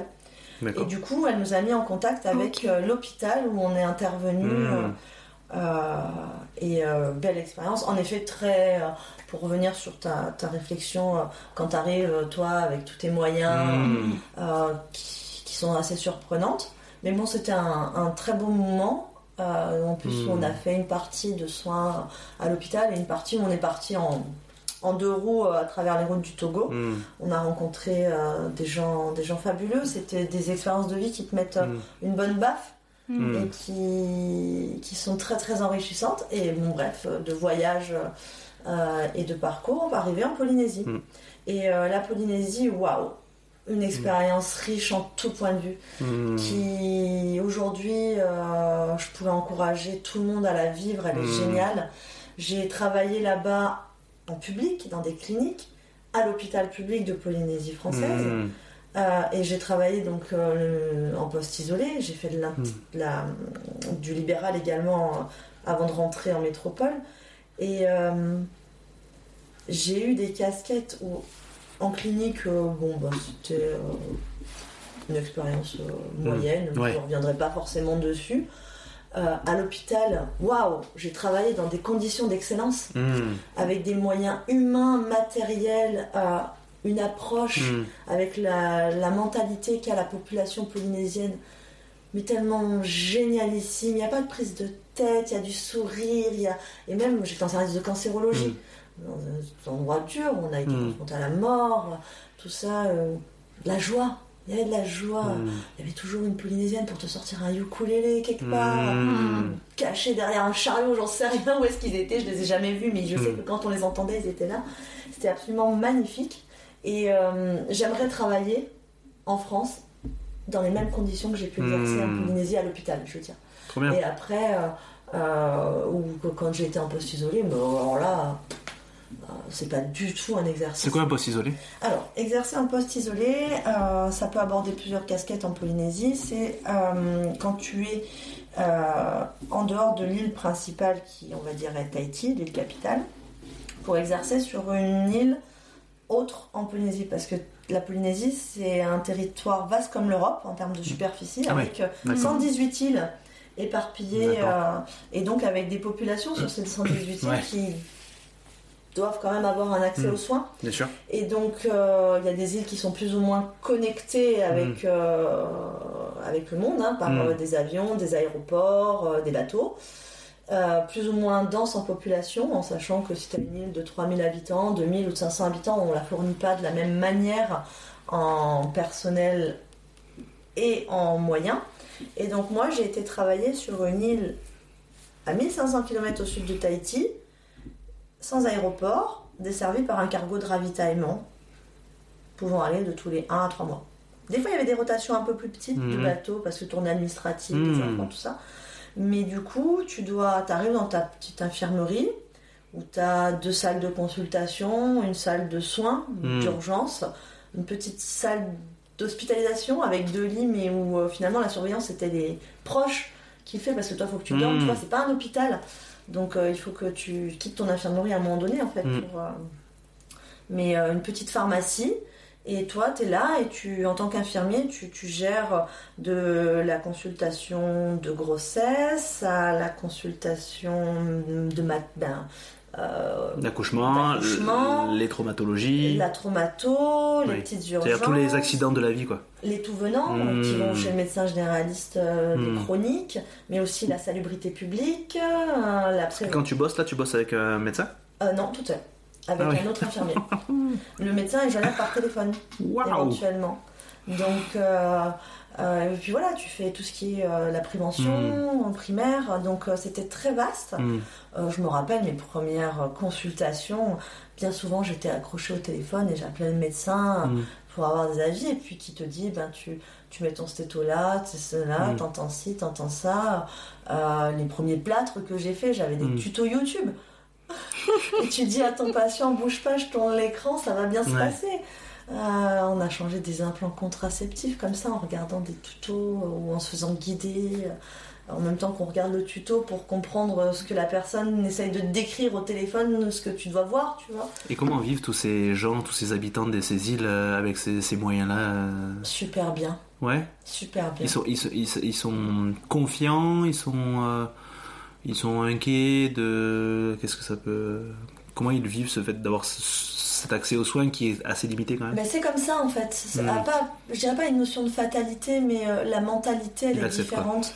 Il y a un médecin qui est un super docteur que j'ai rencontré euh, euh, dans mon parcours pour exercer en poste isolé, qui a été précurseur de beaucoup de choses dans, dans l'approche de la médecine Mm. là-bas, qui nous a expliqué, avant de prendre notre poste, que dans la langue polynésienne, tu as un passé très proche, Hmm, tu as un présent, hmm. mais t'as pas de futur.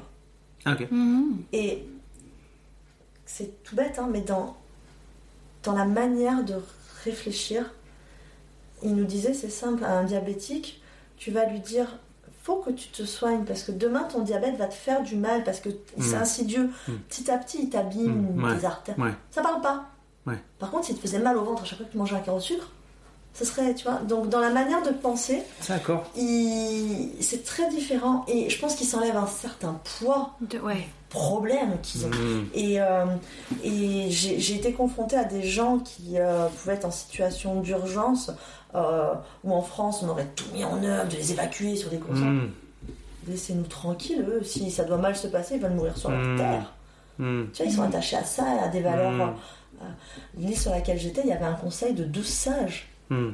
ce qu'ils appelaient le Toitu, qui régissait la Mm. terre, l'île. Et, et du coup, voilà, c'est c'est toute une autre philosophie. Et il y a un socio-anthropologue euh, qui mériterait d'être cité. Euh, ouais, euh, bien sûr. Christian Gazarian, qui s'est pris de, je dirais d'affect pour cette île, qui a fait de nombreux trucs, et d'autres, tant d'autres. Et là, je sais pas si je m'avance juste, mais en tout cas, je sais que dans le média local, ils ont fait, une, en se basant sur des études, hein, euh, un petit article qui s'appelle le BIB.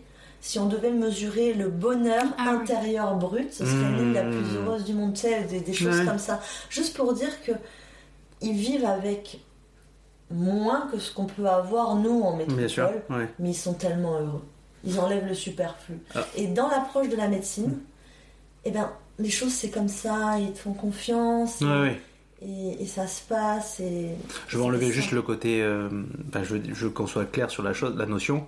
C'est que là, ce que t'es pas en train de dire, que euh, ils ont rien, mais ils ont tout, ils ont le sourire dans le cœur. C'est le, le côté euh, bini oui oui qu'on veut bien dire sur le bon sauvage ou le bon machin. Ah, T'es en train de juste de dire qu'en fait, ils ont leur propre culture, ils ont leur propre Mm, façon de penser, et qu'on n'est pas là pour leur dire comment ils doivent penser. Mhm. Non, c'est ça. C'est que si eux ça leur va, on les, euh, on les laisse. S'ils ont besoin d'aide, on les aide. Tout à fait. Mais c'est eux qui ça doit venir d'eux. C'est ça que je veux dire. Que Ben, ils ont le choix en fait. voilà, c'est ça. Que je veux juste bien euh, mettre des guillemets parce que moi, je suis toujours euh, emmerdé quand j'entends euh, des gens qui te disent je suis allé dans ce pays. Ils, ils sont pauvres, mais ils ont tout. Ils ont le, ils ont le, so- ils ont le soleil dans le, dans le sourire, ils ont le soleil dans les yeux. C'est Oui, vrai, mais c'est hyper réducteur parce qu'il y a des gens quand même qui sont vraiment dans la merde, dans la mouise la plus euh, noire possible, et on se contente bien. Oh, ils ont souri, donc on les aide pas. Non, Non, là, eux, c'est parce que ça leur va et que c'est leur mentalité, que c'est leur culture, et que si tu leur apportes une aide, ils en sont contents, mais ils vont, ils demandent pas plus que ce que tu peux, le- ce qu'ils ont besoin. Non, non, non, c'est Voilà. ça. Et euh, Je pense que c'était clair, hein, je veux dire, quand Oui, oui, je tout voulais à exprimer fait. la chose. Non, non, tout à fait. Et je veux dire, il y a des moyens hein, qui ont été mis en Mm. place. hein. Mm. Quand on doit évacuer une personne, quand tu es sur une île à 1500 km au sud de Tahiti, euh, et que tu as un cargo qui va passer finalement dans un mois, euh, ben non, on te la laisse pas dépérir. Hmm. Mhm. Tu appelles le médecin, tu as le SAMU au téléphone, Mm. on juge de la gravité, de la situation, de est-ce que ton patient il est transportable, pas transportable, on te trouve un hélico Ouais, ouais, et on bien. vient te le chercher. Ouais, il y a des moyens, quoi. Voilà, ça, c'est bien. Ça, c'est une bonne chose, quand même. hein. A- voilà, c'est ça, ça met en place toute une logistique parce qu'il faut prévoir d'atterrir sur telle île, refueler, revenir. C'est l'armée qui se déplace. Ouais. Ah ouais. Ouais, c'est l'armée, c'est un médecin de l'hôpital, urgentiste. Euh, Il y a une question de poids.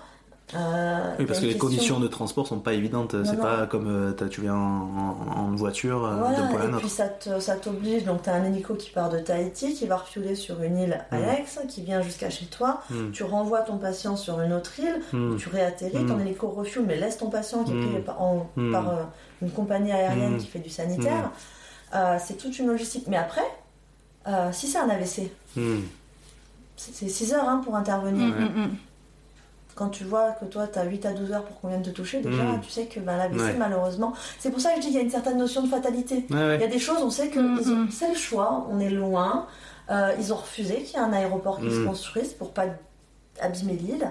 Ce qui s'entend. Ce qui s'entend, mais Mm. tout à fait, ils préservent leur patrimoine et c'est une vraie richesse.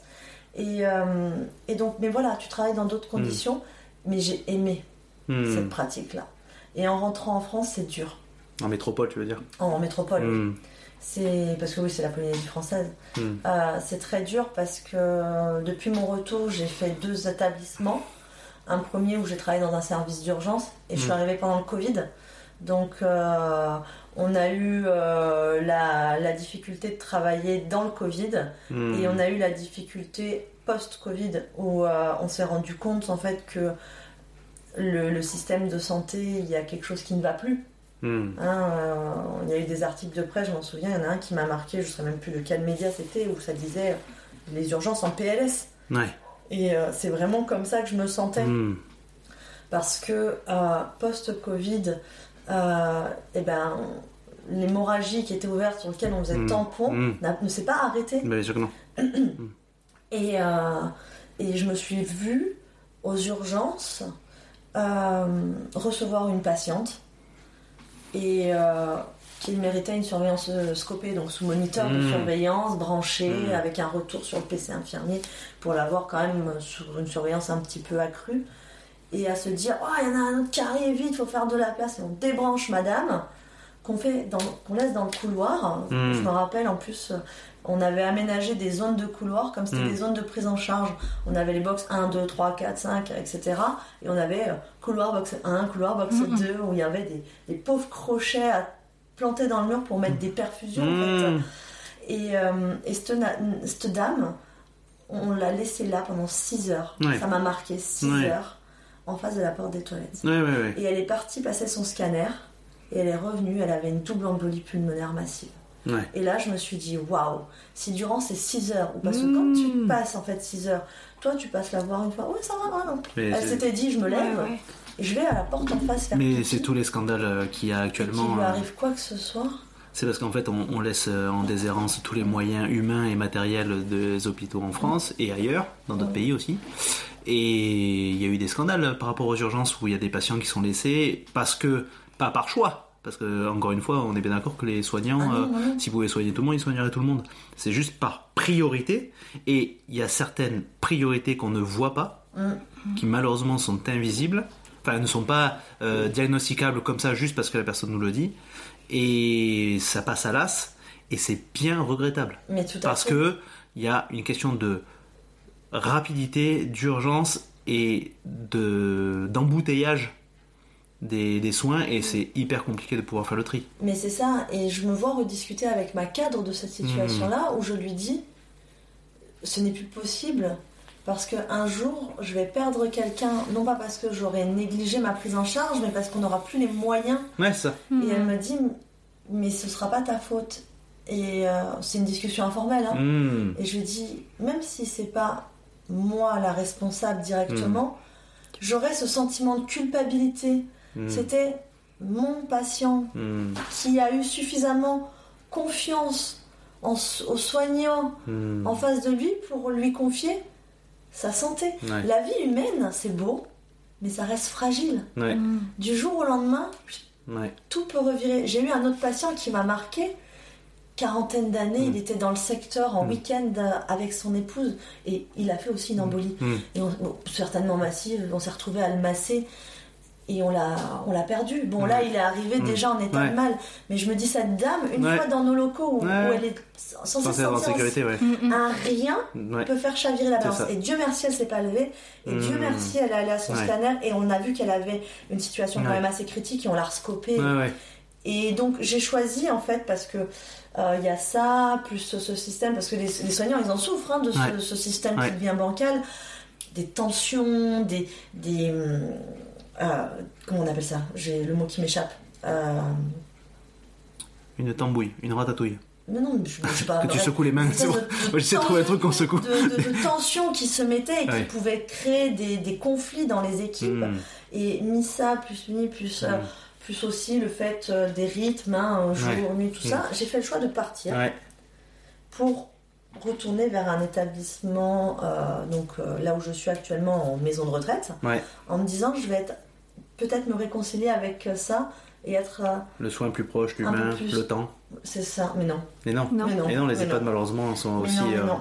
Mais et j'avais même les hein. EHPAD publics. Eh oui. Mais c'est ça, mais j'avais foi. Ouais. Et, euh, et aujourd'hui, je suis un peu, je suis un peu désœuvrée. Ouais. Euh, j'ai tellement. Et pourtant, et pourtant, j'ai pas perdu espoir. Oui, oui, oui. Parce que Mais ça marche par cycle en fait. Le, le, par exemple, moi qui travaille en pédopsie là actuellement, mais c'est pour la pédiatrie en général. Il y a eu longtemps, on a pensé que les enfants ne, souffraient pas, n'avaient pas de conscience. Et euh, après, il y a eu un boom, une accélération sur ben, les enfants peuvent ressentir la douleur. Les enfants peuvent parler, peuvent exprimer des émotions. Donc on a mis des moyens. Mais après, il y a eu le creux. Où à nouveau, on a baissé les moyens parce que de toute façon, c'est la santé en général. Mm, mm, mm. Et là, euh, y a, on est dans la période un petit peu de creux. Mais c'est pareil pour tout. Pour tous les aspects de- du soin, ça prend un moment, on prend des moyens, on met en place, on met en œuvre des choses pour aider les, les gens avec les réflexions du moment, les, les- les problèmes sociétaux du moment. Euh, là, les problèmes, la, la loi sur la fin de vie va bientôt être euh, réévoquée là actuellement, Ah oui. euh, enfin cette année. Et, euh, et, ça marche, donc on met des moyens. Et puis après, il y a à nouveau un cycle où ça redescend, on remet plus les moyens. Mm, mm. Et donc là, tu t'es posé la question de. Tu t'es dit, t'as l'espoir encore de, oui, de oui, voir oui. que les choses vont s'en sortir. Oui, j'ai- de l'espoir, ouais, ouais, parce que j'oublie pas pourquoi j'ai mon pourquoi. Pourquoi Mm. je suis allée sur ce, sur ce métier-là. Et euh, j'ai une euh, patiente à qui je pense beaucoup Hmm. euh, et avec qui j'ai toujours contact que j'ai rencontré quand j'étais encore en études d'infirmière Ah en oncologie. Alors l'histoire improbable, elle était euh, prise en charge là où je faisais mes études, Hmm. qui était pas là où elle résidait. Et là où elle résidait et là où était mon père. Et un jour, en faisant ses courses, elle croise ce monsieur euh, Ah, mais tu l'as vu en dehors du boulot Oui, Hmm. avec son nom sur son badge et elle lui dit Oh, j'ai connu petite euh, Mm. qui m'a pris en charge. Et puis, concours de circonstances, c'était moi. Ouais, oui, oui. Donc, on est resté en contact. Hmm. Euh, elle a demandé hein, si elle pouvait, parce Ouais. que c'était. euh, Bah oui, bah, quand même, le- le- la déontologie. C'est ça, la déontologie. Et j'étais infirmière à ce moment-là. Ouais. Donc il s'était passé quand même un peu de Mm. temps. Et, et cette dame, elle m'a touchée. Vraiment, elle m'a touchée parce que euh, elle a su me rappeler que dans un moments de vie difficile, j'avais été, en plus du soin, Hmm. le petit. ben, je lui avais transmis un petit. euh, un petit truc qui lui donne envie de, Mm. voilà, de, de Mm. s'accrocher encore. Ouais. Ouais, ouais. Et, euh, et c'est des gens beaux, Hmm. et c'est des gens euh, qui ont qui méritent d'avoir ce ça. Et Parce que tout un chacun Oui, mérite mais- finalement. oui, oui, mais Non, mais dire, des gens, je c'est c'est l'humain. Et, euh, et quand je prends mes gens, mes petits gens là en charge en ce moment, et que je vois que ce système, il n'y a rien qui est fait pour Mm. euh, leur bien, mais je me dis, ils en valent encore la peine. Alors nous, les petites, euh, les petites fourmis de terrain, on Mm. essaye de, de mettre en œuvre, malgré les difficultés qu'on a, tout ce qu'on peut dans le quotidien pour que ce qu'on leur apporte, ce soit un petit, un petit plus. Voilà. Mais du coup, je, quand mon métier me fâche, Hmm. je, me ça. rappelle euh, cette- et ça me Ouais, ça, ça ressouffle sur la petite flamme. Et, euh, et toi, Clarisse, du coup, t'as... tu gardes quand même une flamme par rapport à ton métier euh? Bah, c'est trop bizarre parce que je l'exerce depuis moins longtemps. Mais non, je suis, je me trouve beaucoup moins passionnée pour pas l'exercer. euh, Est-ce que c'est lié à, à- à ton domaine d'études, ton domaine de formation, ou est-ce que c'est lié au boulot que tu as rencontré Je pense que c'est ouais, c'est un conflit de valeurs par rapport à, à ce que j'ai rencontré. Dans le sens où euh, ben, moi, je voyais la possibilité euh, d'exprimer cette même sorte d'altruisme par l'intermédiaire de, de mon travail, en me disant que euh, bah, je, je- je suis là pour essayer de trouver des solutions, améliorer les choses, Hmm. faire qu'il y ait moins d'accidents, moins de pollution, etc.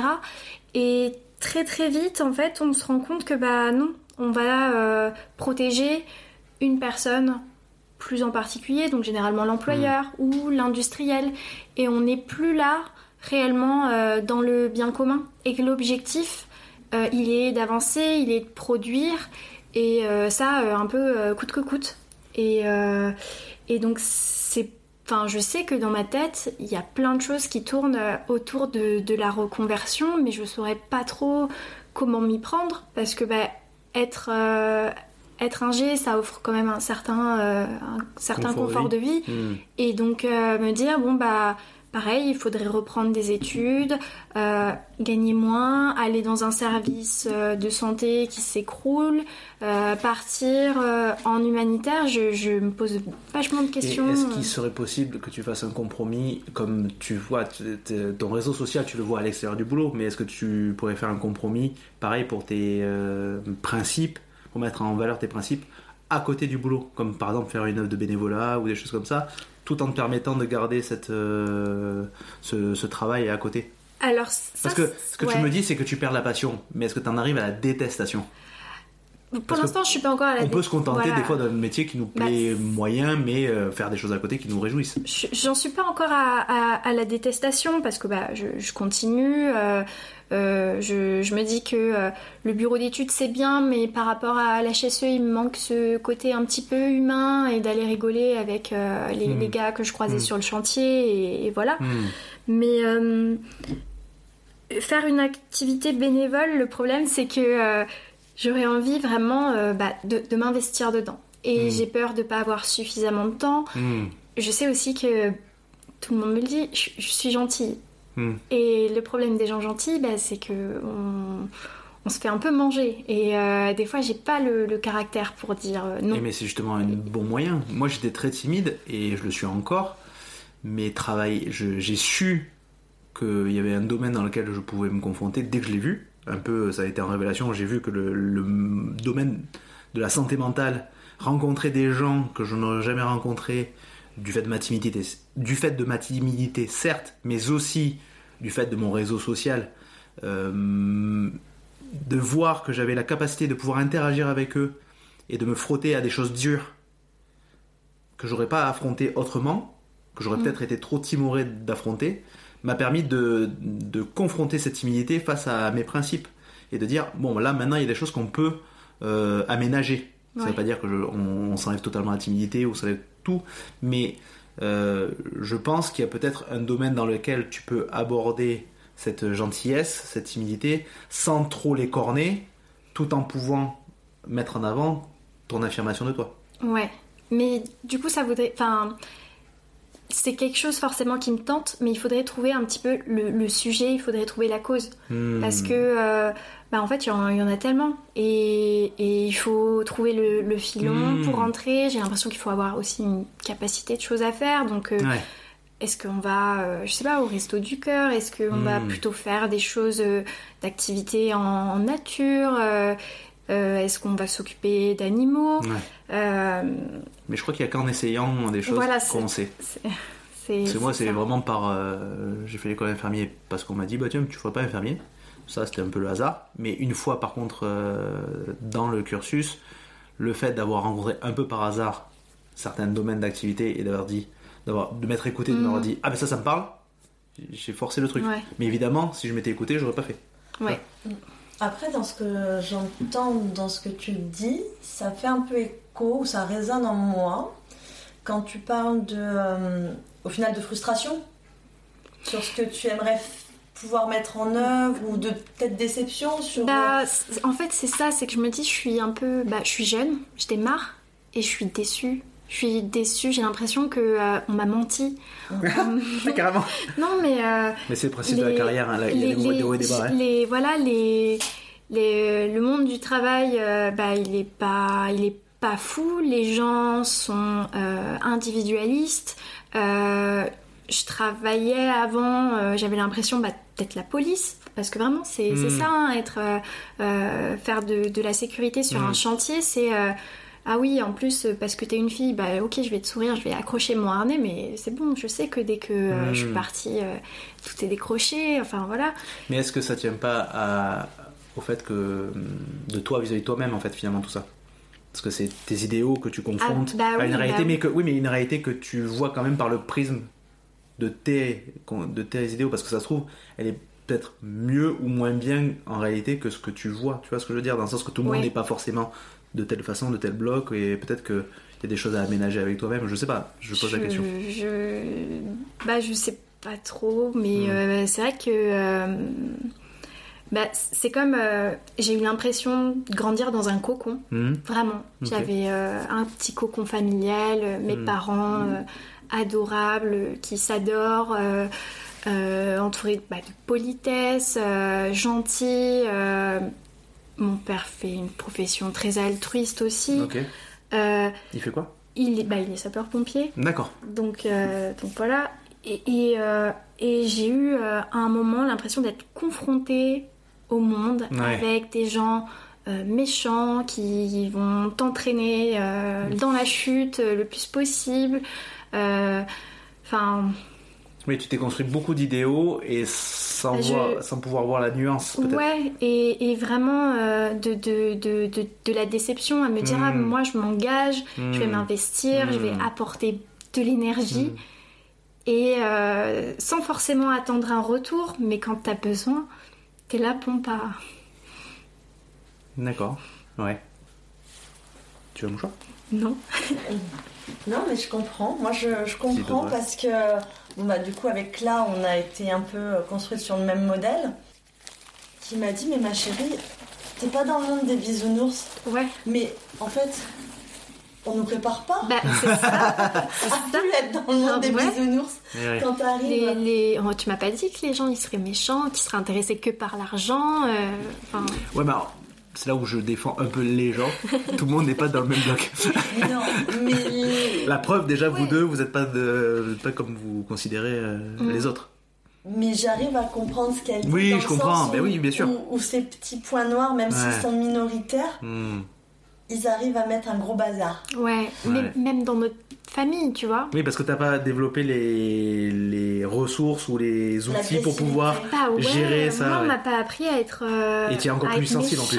Ouais, Ouais. on m'a pas appris à, à frapper, on m'a pas dit euh, insulte plus fort. euh, Enfin. Ton père sapeur-pompier n'a pas raconté des histoires euh, compliquées et tout ça à la maison?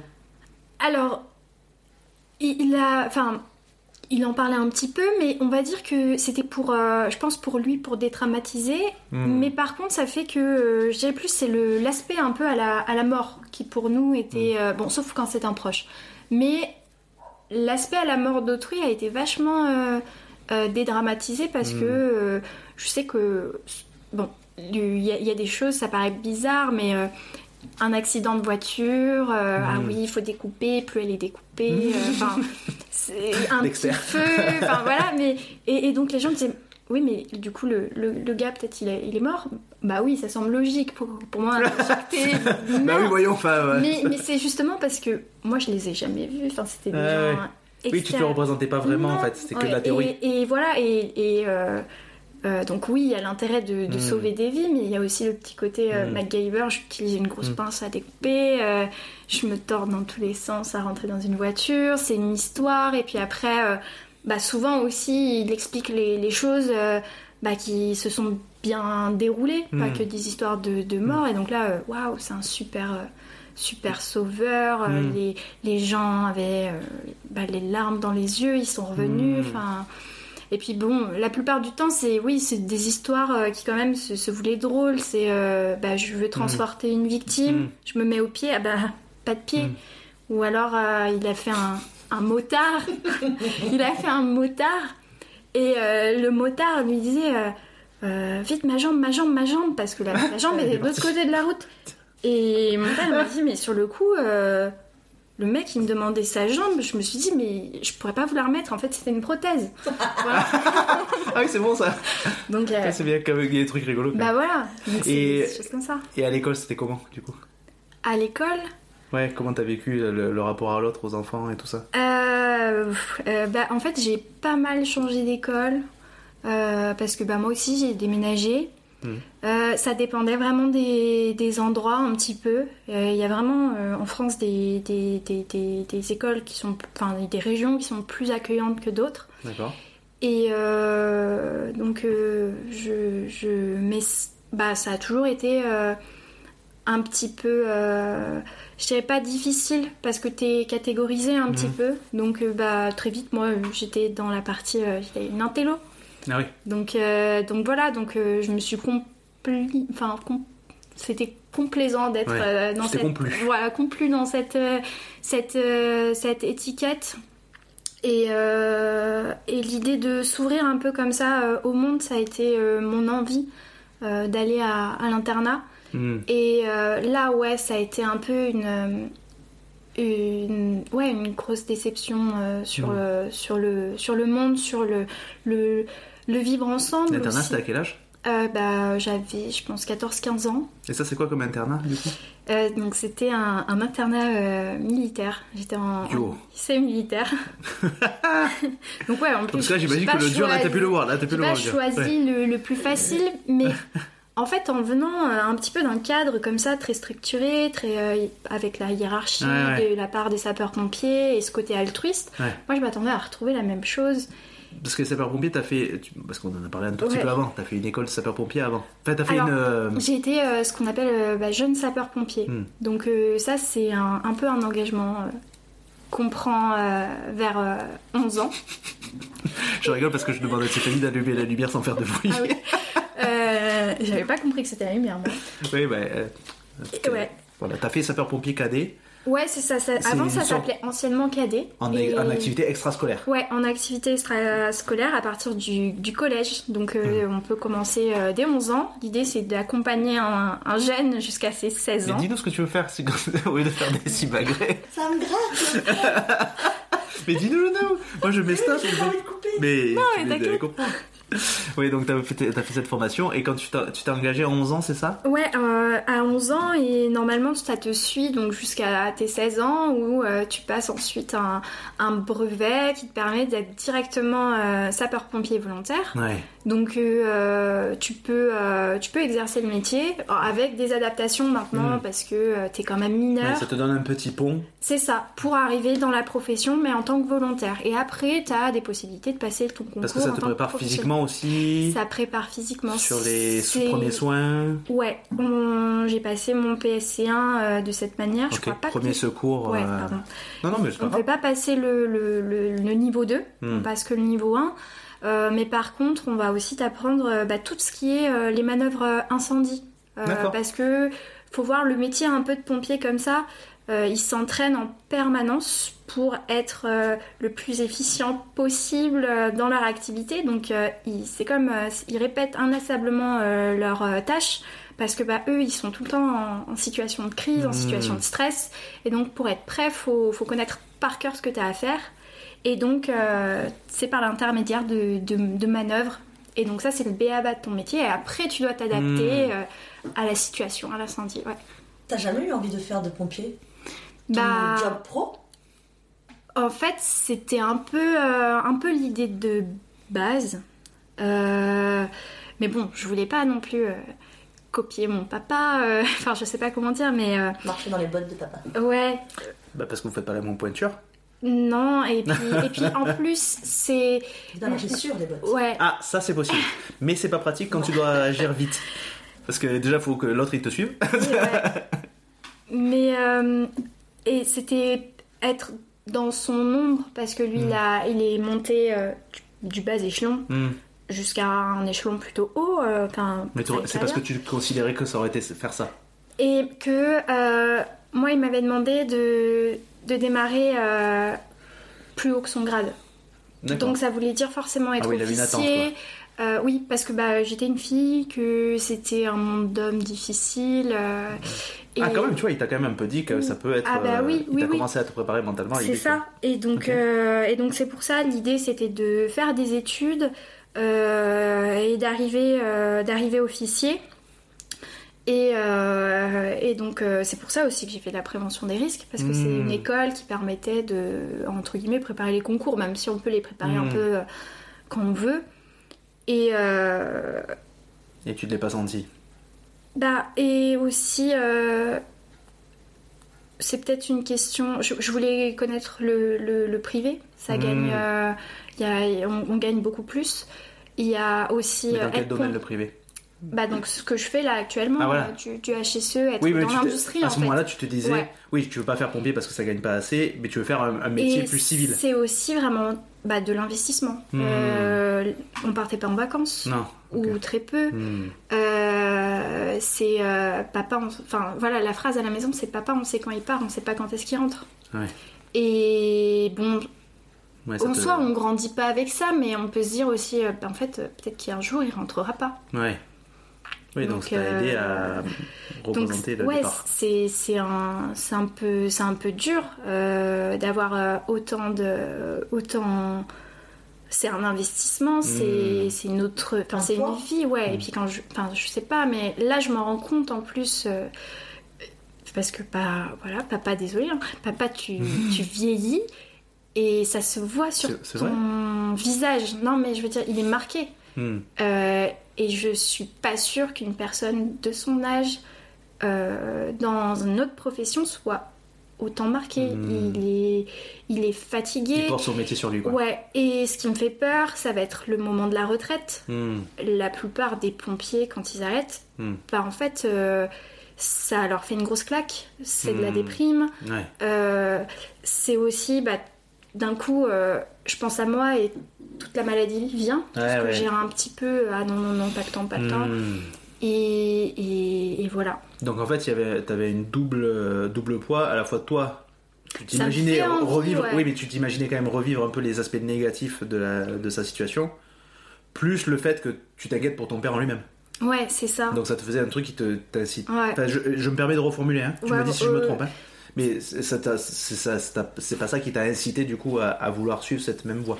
Bah, c'est que je trouve que. euh, Enfin, le don de soi, il doit être, euh, il doit être à fond, sinon tu, tu seras pas efficace. euh, tu, tu seras pas efficace. Et le don de soi, bah, aujourd'hui, quand je le vois à, à, bah, 50 ans passés, Hmm. Il se voit sur son corps, il se voit sur son visage, même s'il a l'air. Enfin, il est très en forme, mais euh, je trouve marqué. Après, il y a des compromis qu'on peut faire euh, parce que le don de soi, moi, je suis, j'y vais avec nuance. Mm. Parce qu'on fait des métiers où on veut être sauveteur, on... c'est tous ces métiers-là qui sont dans le soin, qui sont dans l'aide à la personne. C'est un peu pour ça aussi que je, je parle de ce podcast, parce que j'estime que tout le monde a ça en soi, un peu. En tout cas, pour au moins une personne euh, qu'on connaît de son entourage. Et, euh, mais je pense qu'on peut le relativiser parce qu'on n'a pas besoin de se sacrifier pour l'autre. Par exemple, tu vois, euh, tu aurais pu être pompier volontaire, par exemple.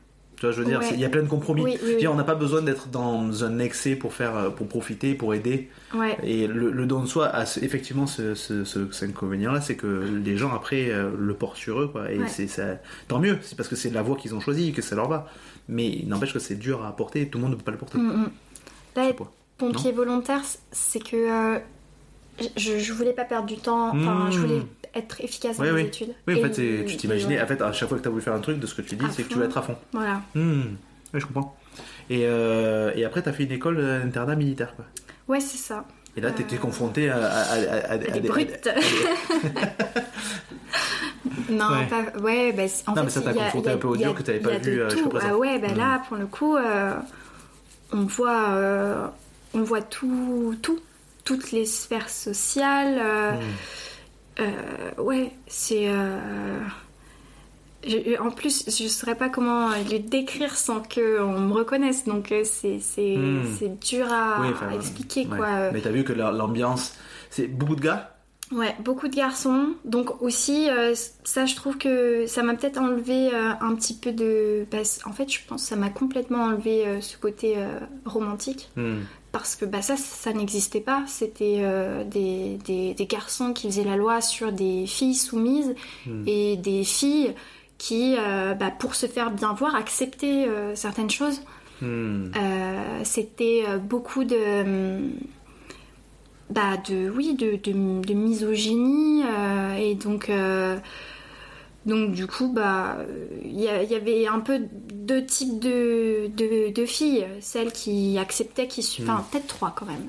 Il y, a- Mm. il y en avait qui avaient cette capacité euh, de... On va dire de mener une- ce que je dirais un, un petit cursus normal. Il y avait celles qui euh, bah, s'en foutaient et rentraient dans le jeu des garçons et Mm. derrière étaient capables d'assumer et du coup Mm. d'être euh, bah, violentes avec Mm. les autres. Et puis, bah, euh, il y avait ma catégorie et euh, on devenait en fait bah, des fantômes. Tu tu t'arranges pour te faire aimer de tout le monde, mais pas, pas de manière désirable. Hmm. Et, euh, et voilà, et donc moi, euh, pareil, hein, ce, qui, ce qui était bien, c'est que bah, euh, j'étais considérée comme encore une intello, un peu bizarre, sans Mm. trop de... on va dire, euh, voilà, je, je- je pense que les gens, ils pensaient que je faisais que travailler tout le temps, Hmm. et ça m'allait très très bien. Hmm. Mais bon, Qu'est-ce qui t'a motivé à choisir l'école militaire? Euh, bah, dans l'idée, euh, j'avais envie, euh, je suis un peu, en- j'étais ambitieuse, j'avais envie d'un un truc un peu prestigieux. Hmm. Euh, on m'avait dit que, bah, avec euh, le, le parcours scolaire que j'avais eu, je pouvais un peu tout faire, donc pourquoi pas euh, rêver haut, euh, faire euh, une grande prépa. euh. Si je peux me permettre, le lycée Oui, militaire dont elle parle, dont on ne le citera pas, Hmm. c'est un, une belle école. Ouais. C'est une- D'accord. Alors sur le papier, oui. Sur le papier. Oui, oui, non mais voilà. Mais il, a, comme il a des, il a des statuts. Oui, Voilà, ouais, il est bien. euh, Il est bien c'est- noté. C'est c'est bien noté. C'est, enfin, j'avais l'impression que ce serait un peu euh, un tremplin. Et en plus, c'était Poudlard. Franchement, quand tu rentrais dans les chambres d'internat féminin, tu passais par des escaliers. C'était, c'est magnifique. On était dans un Mm. beau bâtiment. Et je me disais, euh, bah, c'est trop bien parce que, enfin, euh, bah, nos grands-parents, ils, je sais même pas si papy il est allé à l'école. euh, Enfin, j'étais Ouais. là, voilà, allez hop, Ouais. c'est une revanche. euh, Ouais, t'as une fierté. euh, Ouais. euh, c'est pas qu'un truc pour les, les bons petits français. Ouais. euh, nous aussi, on a, on a notre place là-bas. Ouais. Ok. Hmm. Et, et après, du coup, t'as as fait, enchaîné après la fin de tes études. T'as as enchaîné avec l'ingénierie. Euh, ça a été un petit peu long, mais euh, ouais, en fait, euh, je suis passée par un an de prépa dans un, un lycée. et, euh, et en fait, je suis partie assez vite parce que je me suis dit non, je veux pas, je veux pas de pression, je veux pas de Mhm. stress. donc, je suis partie en, en fac. Et euh, bah, fac, du coup, là, d'un coup, c'est euh, ultra ouvert, il n'y a pas de cadre, pas de structure, ça c'est doit tu changer. suis. Ouais, c'est. Quand t'es habitué à l'école militaire. J'étais là, ok, d'accord. Donc heureusement, je- et c'est là où je me dis l'école militaire, ça a été bien parce que ça m'a appris à me lever, ça m'a appris Hmm. à travailler, à avoir des horaires. un Une peu certaine rigueur. Ouais. Et euh, je me dis, mais comment ils faisaient les autres euh, Hmm. sans ça? Ouais. Il y en a qui arrivent, hein, donc c'est possible. Mais euh, et donc, euh, mais la fac, je me suis dit, j'ai l'impression que ça va me mener à pas grand chose. Je voyais pas ce que je Hmm. pouvais faire avec un master et tout. Donc, euh, je suis allée en école d'ingé parce que bah, là encore, c'était un peu confortable. Avec ce que j'avais fait avant, ça a fait que ça a roulé, mais comme sur des roulettes. Ouais, c'était. Enfin, moi, j'ai trouvé que les- la prépa ingé était, bah, fallait bosser, mais Hmm. pas tant que ça. Euh, Il y avait beaucoup Ouais, parce que plus d'ouverture de toi bien ouais. avant et là, ça t'a C'est permis de. ça, ouais. Donc en fait, euh, j'ai découvert autre chose. J'ai découvert les fêtes, j'ai découvert. euh, Mais ça t'a, est-ce que ça, ça, t'a pas un peu réconcilié quand même avec l'autre, les autres? Bah pas tant parce Ah ouais. que je trouvais que c'était. Mais c'est là où moi j'essaye de travailler sur moi et de pas m'investir à fond. je trouvais que c'est- c'est- c'était des, des- des relations euh, qui s'arrêtaient aux soirées. Ouais. Euh, j'ai Ouais. pas euh, et je T'aurais aimé plus. ouais voilà Hmm. j'avais pas réussi à construire un peu plus. Ok. On va bientôt arriver vers la fin. Oui. Si euh, vous voulez bien, j'ai une petite question avant la fin, euh, la- la- avant la- de passer aux recommandations. Si vous ne deviez avoir qu'un seul métier, quel métier idéal aimeriez-vous faire? J'ouvrirais mon petit café Ah Ouais. où on y accueillerait bien les gens. et, Elle dit et- ça avec euh, euh, des yeux qui pétillent. Ouais, et je serais derrière mon petit comptoir et je servirais mon petit café, mon petit verre. Je proposerais un petit plat à midi, Mm. deux choix, pas Mm. plus. je crois que ouais. Et, et je fermerais le soir en étant contente d'avoir vu euh, des gens Du de monde, passage, ouais, ouais. du monde. Hmm. Faites un petit peu de psychologie de comptoir parce que Mm. on en fait, Mm. mais juste en toute simplicité. Par contre, j'idéalise mon image parce Ouais, que je bah. me vois arriver joyeuse Ouais. et euh, faire ma petite journée, repartir, mais c'est beaucoup de boulot, énormément de boulot. Mais euh, un petit truc. Et donc, Tu faire ta petite pâtisserie avec ton petit Ah, thé. Mais c'est exactement ce que j'imagine. Moi, j'y ajouterais des livres, tu vois. Je penserais plus partir dans le concept de librairie et après en arriver sur euh, servir le petit café, le petit thé. On a un projet, toi et moi. Et, et en fait, tu vois, je, enfin, je t'entends et ce que je me dis, c'est euh, est-ce qu'on idéalise le, le café? On n'a pas grandi dedans, nos parents ils l'ont détesté, ils Bien en ont sûr. parlé comme, enfin, comme jamais, mais moi je trouvais ça, je trouvais génial. Ben, Ouais. on y attache un souvenir d'enfance. On n'a pas vu, Alors, toi t'as vu les clients, je sais pas. Ah oui, oui, oui. pour expliquer, c'est juste qu'avant vous me disiez que vos grands-parents communs avaient un café. Et est-ce que c'est- les parents n'ont pas aimé parce que aussi leurs parents, leur, leur et puis, et ça et puis leurs parents c'était pas leurs grands-parents. Non, c'est Non, ça. ouais. les c'est grands-parents avec les petits enfants c'est Ouais, pas la même ouais, relation. ouais, ouais, on, ouais. Voit, on voit les. Aujourd'hui, en plus, je suis maman. ouais. Euh, je vois comment tu te comportes avec tes enfants, comment mes parents se sont comportés avec moi dans le système éducatif Mmh. Mm, mm. et comment ils sont. Alors, je vais dire un truc très bête, mais aujourd'hui, mon fils, il demandera à mon père de faire la licorne et de faire du quatre pattes. je suis sûre qu'il serait capable d'arriver à faire de son grand-père une licorne. Je- Il ferait du caca multicolore?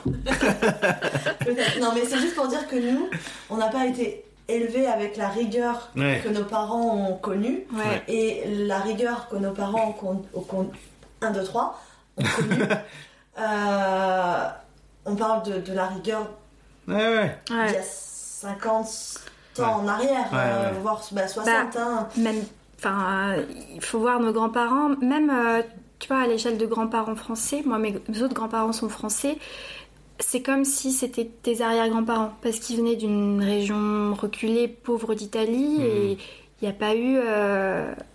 il n'y a pas eu un espèce de, de- de switch. Je voyais bien Mhm. la différence euh, entre la manière dont ma maman a été élevée et celle de, de mon papa. Mmh. Et, euh, et donc voilà, je pense qu'on a, un petit côté idéal. Mais par exemple, tu vois, quand j'entendais euh, euh, tout à l'heure Cla qui, parlait de, la déception au travail, de cette déception que, que je peux aussi connaître, mais d'une passion que je garde parce que au final, dans mon métier, on peut avoir plusieurs casquettes et je me rends compte que j'ai, on va dire, grosso modo, euh, Mm. arrondi au supérieur, 15 ans de pratique. Mm. Mais en 15 ans de pratique, j'ai fait des sauts de puce dans 25 000 endroits. Mmh. J'ai pas fait plus de 3 ans Ça. dans le même poste. Et quand je vois aujourd'hui, si on demande ce, ce choix de métier idéal, euh, si c'était ma propre affaire Mmh. et qu'on enlève le côté alimentaire, de- Ouais, Le besoin ouais, alimentaire. ouais, le besoin alimentaire, de devoir payer tes factures, tes machins, et puis si on enlève aussi tous les critères, on parlait des procédures, des normes, euh, la cuisine dans Ah, laquelle mon grand-père cuisinait ouais, aujourd'hui ouais. n'aurait pas d'existence. Et, je- et ils ont fermé pour ça, parce que ça devenait... euh, Ils ont vendu. Bah c'était... bah, ils, ils ont pas vendu tout de suite, ils l'ont gardé. Oui. Mais c'est parce que euh, bah, tu mangeais le lapin qui avait été tué et élevé dans des conditions Dans, dans la grange, Dans la les grange. grands-pères, qui se mangeaient entre eux. Qui se mangeaient. Les légumes du jardin. Mais, On n'est pas, on n'est pas malade. hein. Les jambons, ils étaient faits à la cave. mais bah oui, tu vois, je veux dire, mais c'était un truc euh, paysan Rustique, ouais. authentique, rustique d'époque, tu vois. C'était pas, tu vas pas aller acheter ça, on va le faire. Et Et donc j'y mets tout ce côté idéal, sans t'enlever, en t'enlevant les procédures, en t'enlevant l'alimentaire, Mm. juste ma journée parfaite. donc vous auriez une affaire peut-être en commun Ben, à monter. Bah, Restera à définir l'endroit. Finalement, Ouais. Quel est le meilleur conseil qu'on vous ait donné dans la vie Enfin, le con- un des conseils que vous reteniez pour le boulot, Ouais. Bah, prendre à cœur. Moi, on m'a Pas dit, prendre à euh, cœur Ouais, moi, on m'a dit, euh, c'est pas ton bébé, c'est pas ton, c'est pas ton entreprise, c'est pas tes enfants, c'est pas, c'est pas à toi. Hmm. Donc laisse. Et ça t'aide? Non. Ah oui, c'est- du coup, c'est pas forcément le meilleur conseil. Mais en même temps, je me dis, oui, bah, force-toi. C'est pas, c'est pas mon. Si, euh, si je vois que l'autre s'investit pas, pourquoi est-ce que je dois m'investir? Hmm. Ok. c'est une personne que j'ai rencontrée cet été à un mariage, que je ne reverrai certainement plus. Ok. Euh, une jeune femme pleine de pétillant dans les yeux Ok. Et euh, qui m'a juste dit savoure les choses simples. Elle m'a dit moi je suis capable de me réveiller le matin, de voir le rayon de soleil et juste de me contenter de ça en buvant mon café, en regardant les deux escargots qui se montent dessus dans ma jardinière et c'est le bonheur. Et euh, juste de garder, apprécier la simplicité. Ça a l'air d'être un peu la continuité de l'une de l'autre. hein. Et, euh, et je pense que c'est peut-être le, le meilleur conseil pour euh, en fait, savoir lâcher prise. Et quand tu lâches prise, tu t'enlèves les- le, le boulet là, tu traînes derrière ta lampe qui te creuse le bitume. Mm. Et celui-là, une fois que tu l'as pas coupé, t'es content. Enlever le boulet qui creuse le bitume, comme cela, après, pam, tu es content. Ce que nous retiendrons de cet épisode. Elle était belle cette image. Tu l'as vu dans une BD là La petite vignette. oui, si, la jeune guitare. C'est dans une BD celle-là, tu vois. Et euh, quelles seraient vos euh, recommandations? Euh, culturelles, quelles qu'elles soient, quelque forme qu'elles prennent Moi, je dis le dernier Goncourt. Ok C'est-à-dire Je l'ai lu, donc c'est Veiller sur elle, Jean-Baptiste Andrea. Ok. Euh, je l'ai lu un peu en HUE, mais euh, je j'étais pas trop attirée comme ça par la littérature un peu de prix. J'avais l'impression que c'était des auteurs vieux, enfin je sais pas, ou que c'était des choses un peu perchées, euh, euh, avec des, des grands styles. Et en fait là c'est une histoire simple et euh, touchante à la fois qui va suivre une personne sur, sur toute sa vie. Ça mélange la poésie, ça mélange l'art. On voit aussi bah, la société évoluer depuis le début du 19e siècle jusqu'à ouais, les années 90, je pense. Euh, c'est euh, c'est en, en Italie, donc c'est pas la société française. Euh, mais c'est vraiment euh, intéressant et, et la fin m'a fait pleurer en fait. Ah, mais c'est une, une, une bonne pleurade C'est une pleurade. du bien Une pleurade poétique. Hmm. Et donc, redis-moi le titre Donc Veiller sur elle, de Jean-Baptiste Andrea. Jean-Baptiste Andrea, ouais. Ok, super. Le livre est beau. Ok. Euh, alors moi, c'est un livre que j'affectionne beaucoup depuis qu'il y a un moment et que je recommande beaucoup, euh, qui s'appelle Un clafoutis aux tomates cerises, Ah, trop bien. qui est euh, le journal intime d'une grand-mère. D'accord. Ok. Et, euh, et je le trouve plein de légèreté, plein d'humour, plein de- d'un regard sur la société d'aujourd'hui qui, euh, qui dit, ouais, peut-être des fois, euh, allez.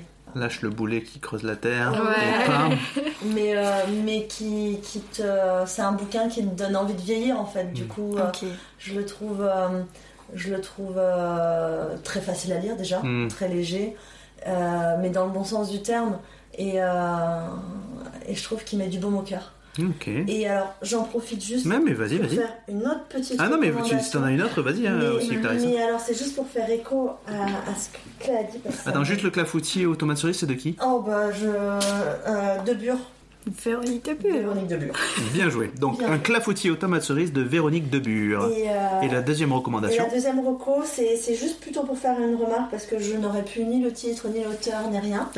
c'est un livre qu'on a emprunté à la médiathèque avec mon fils, D'accord. qui est destiné aux enfants Ok. et où en fait euh, c'est des dessins très beaux, il y a très peu d'écriture et tu es le, le ministre de la Culture. Et en fait, euh, ils ont décidé que tu étais inutile. Ah oui. Et donc, le livre, tu tombes chaque page.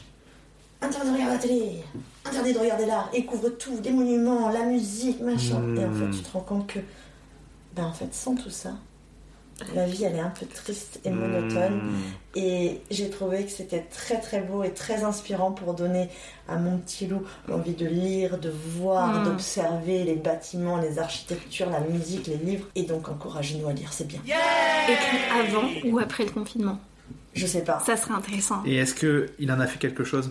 Je veux Ah dire, oui. est-ce qu'il en a.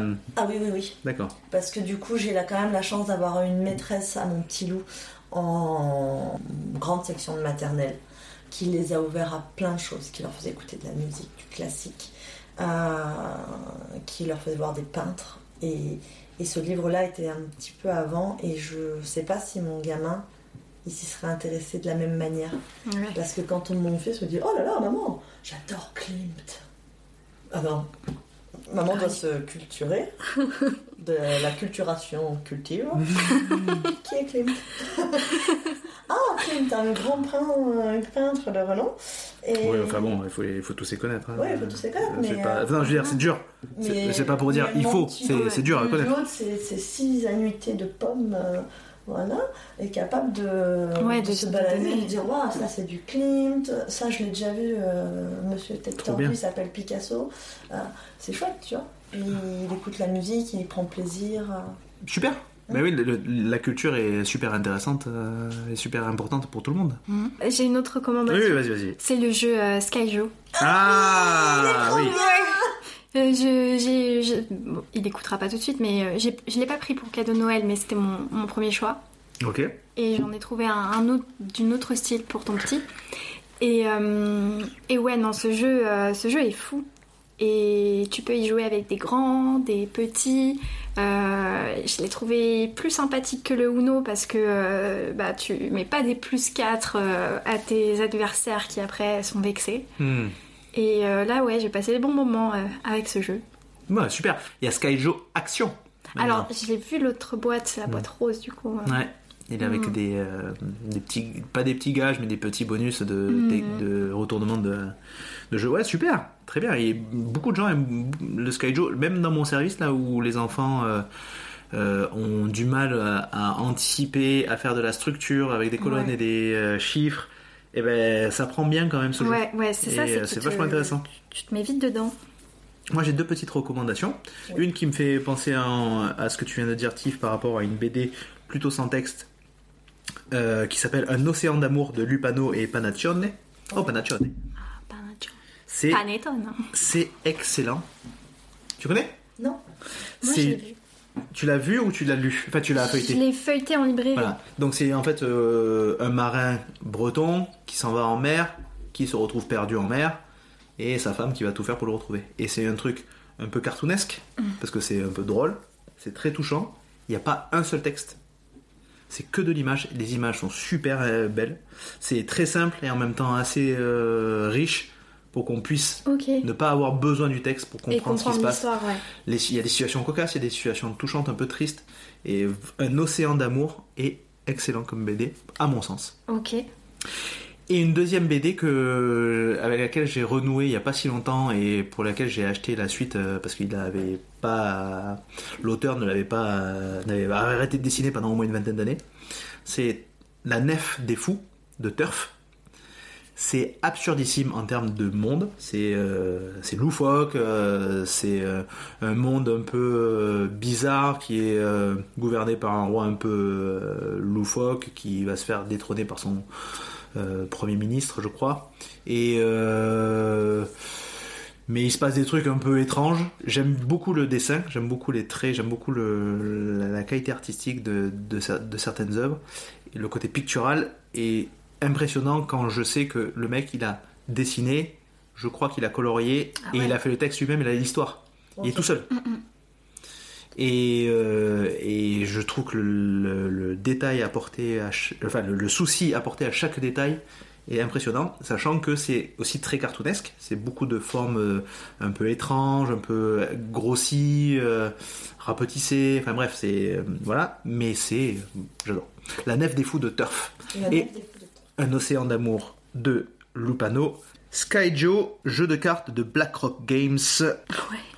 Jeu super intéressant, plein de couleurs, plein de chiffres, à la fois simple de, de prise en main et euh, complexe mm, dans la- le jeu avec les uns et les autres. il y a une part de hasard, il y a une part de pari, Ouais, un peu ça. de stratégie. Et c'est valable pour aussi bien les très petits que les, enfin, les très petits qui commencent à comprendre les Il faut chiffres. comprendre les chiffres. Mais Mais, on- bon, voilà. Il Et- s'est marqué 8 ans, je crois, sur la boîte. Je pense qu'on peut commencer Non, avant. hein. vois Tout dépend de l'accepter. euh, le, le Uno, c'est écrit 7 ans dessus.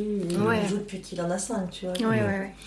Donc euh, Skyjo, alors je, ré- je répète, Skyjo de BlackRock Games Un clafoutis aux tomates cerises de Véronique Debure. et Un livre dont je n'ai plus le nom. Ah oui. Et moi, c'est Veiller, euh, Veiller sur elle de Jean-Baptiste Andrea. Très bien. Comment vous êtes-vous senti dans cet épisode avec les petits euh, bah, ascenseurs émotionnels qu'il y a eu euh, Oh, chouette. Bah, euh, c'est ma cousine, donc ça va. Ouais. Euh, T'as et- pu te laisser plus. Ça ça t'a permis d'être plus libre dans ta dans l'expression de tes émotions? Oui. Mhm. Ok. Et, euh, et voilà, et c'était chouette de, de parler, euh, d'être écouté aussi. Je vous remercie énormément pour cet épisode. Vous savez qu'à chaque fois que je regardais l'heure, je me dis mais non, mais c'est pas possible qu'il soit passé autant de temps. D'après vous, combien de temps il s'est passé? Sans regarder vos montres? Ah Sans tricher quand même. Mais je sais pas à quelle heure on a commencé. Donc d'après toi, en ressenti. J'aurais dit quand même une heure ou deux. Ok. Toi tu je dis combien qu'il y en a trois. Non, un peu moins. Ah, bon bah deux, deux et demi. Ouais, 2,37, un truc comme ça. C'était très chouette. Mais tu vois, en dehors de ça, euh, en dehors d'un podcast enregistré, et, euh, et j'ai trouvé l'expérience très intéressante euh, d'être euh, Concentré concentré mais euh, rythmé par le micro. Ouais. Où tu Mhm. sais que quand tu disais la notion d'être écouté, machin, il, il faudrait qu'on ait plus de moments comme ça dans la vie où on peut se retrouver Ouais. entre Mhm, soi mhm, et juste prendre le temps de se parler Ah. Oui, puis de vrais sujets. Le- finalement, la, enfin, t'as dit que c'était peut-être un défaut, mais le fait de se rapprocher aussi, c'est Ouais, plus convivial et on est à trois. Ouais. Peut-être qu'à Ouais. plus, ça, serait, euh, ça serait différent. Bah, de toute façon, mon micro, euh, je l'ai fait à 4, il faut vraiment. C'est galère en termes Ouais. de positionnement et compagnie. Mais, euh, mais j'ai trouvé ça très très intéressant de, de, de pouvoir euh, s'exprimer, comme tu disais, te sentir écouté, mais aussi d'accorder une réelle écoute à l'autre. Mm, mm, mm. Euh, c'est un rare moment où j'ai pas été un moment accaparé par une pensée euh, oh, qui m'avait Ouais. loin. Et j'ai trouvé ça très chouette, humainement très chouette. Et euh, juste par rapport à l'ennui, Albert Moukébert disait un truc. Je n'ai toujours pas refait la phrase, et à chaque fois je la sors, et je, je la sors toujours approximativement. Albert Moukébert, qui est un neuroscientifique et psychologue, qui dit Le temps est une somme à nulle. C'est-à-dire que tu peux pas cumuler les- les- plein de choses. Tu peux pas faire tout en même temps. Mm. Tu dois prioriser. C'est-à-dire, grosso modo, s'accorder le fait que tout n'est pas à faire, qu'on n'a qu'une vie, et il faut pour- profiter de chaque chose qu'on fait, une par une. En tout cas, c'est comme ça que je le reformule pour moi. Je vous remercie énormément. À tout le monde, je vous souhaite une belle vie. Je vous souhaite de prendre bien soin de vous et des autres, de ceux que vous aimez, mais même de ceux que vous n'aimez pas. L'important, c'est qu'on soit dans une société dans laquelle on arrive à s'entendre et se parler et s'apprécier, s'entraider. En attendant le prochain épisode, pensez-y, soyez sympa, soyez soignant. Bis, tchuss